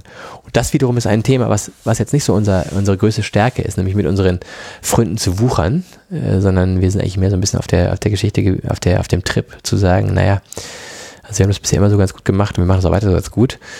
Und, ähm, und, äh, und das macht natürlich irgendwie der, der, der ehrenamtliche Naturschutz anders wenn da irgendwie dann äh, ein Hektar irgendwie naturschutzrechtlich umgekrempelt wird und da kommt dann irgendwie der Schwarzstorch hin, dann wird das also in alle Gazetten veröffentlicht und da wird ein riesen Bohai drum gemacht. Äh, wenn jeder Landwirt, wenn er irgendwie mal ähm, äh, an seinem Gewässerrandstreifen den Eisvogel hat, äh, ähm, so ein Bohai machen würde oder wenn der Uhu irgendwo im Wald ist oder der Schwarzstorch, meine Güte, dann wird die Presse wirklich sowas von gelangweilt. Dann wird es nämlich jeden Tag irgendwo stehen. Ja, ja. aber über diese Dinge ja. spricht ja keiner. Ja? Also die werden ja viel zu wenig irgendwie, irgendwie gepusht. Das ist ja die alte Weisheit, tue Gutes und sprich darüber. Ja, ist eine schlechte Weisheit. Ich meine, im Grunde genommen ist es, ist es, äh, ist es eigentlich, äh, es macht einen irgendwie eitel und es, es, es macht einen, also es letztlich führt irgendwie, führt es irgendwie dazu, dass man anfängt, äh, so sein Licht äh, äh, immer so nach vorne zu schieben. Und dann denke ich irgendwie an ein Zitat in der Bibel, ähm, diejenigen, die sozusagen äh, ihr, ihr Lob auf der Welt schon erhalten, äh, die haben es also auch schon erhalten, ja. Mhm. So, dann denke ich mir immer so, ups, besser mal kleine Brötchen backen, ja, und ja. nicht so viel irgendwie nach diesen Dingen suchen. Weil ich möchte ja im Himmel auch noch was kriegen, ja. Mhm. Ich möchte ja sozusagen nicht im Himmel äh, everlasting getoastet werden. Das wäre mir irgendwie nicht so recht. Und, äh, sondern ich möchte ja gerne äh, sozusagen in der ewigen Glückseligkeit landen, ne? Mhm. Deswegen lieber äh, auf der Erde einen Gang zurückschalten. Aber sozusagen die Aufgabe jetzt, die fordert eben schon, dass man die Dinge auch klar benennt und auch die, die, mhm. die, die Werte und die positiven Dinge klar benennt. Ne? So sehe ich es zumindest. Ja. Weil ich weiß kein anderes System. Ich hoffe, der Herrgott ja. verzeiht es mir und, äh, und nimmt mich nicht als Hochstapler und schmeißt mich raus. Wenn ich gefragt werde, ich werde meine Stimme abgeben. Dankeschön. ja, Dankeschön. Ja, da haben wir es, glaube ich, ne? Ja, also ich äh, war sehr spannend. Danke auch für Ihre Zeit. Ja, ich bedanke mich ganz und. herzlich für viel Leidenschaft und, und Engagement. Also, dass man merkt, mit jeder Faser, da steckt viel Energie und Wille hinter und ja, vor allem auch die Bereitschaft, Verantwortung zu übernehmen. Und das ist ja auch nicht mehr ganz so häufig. Das ist sehr nachahmenswert, finde ich auch. Vielen Dank dafür. Und ja, den Hörern ähm, hoffe ich, dass ihr auch viel davon mitnimmt betraut uns mit euren Kommentaren und äh, nutzt vielleicht die eine oder andere Möglichkeit, ein bisschen Unterstützung für diese Sendung äh, mir angedeihen zu lassen. Vielen Dank, bis bald im Erdradio. Tschüss.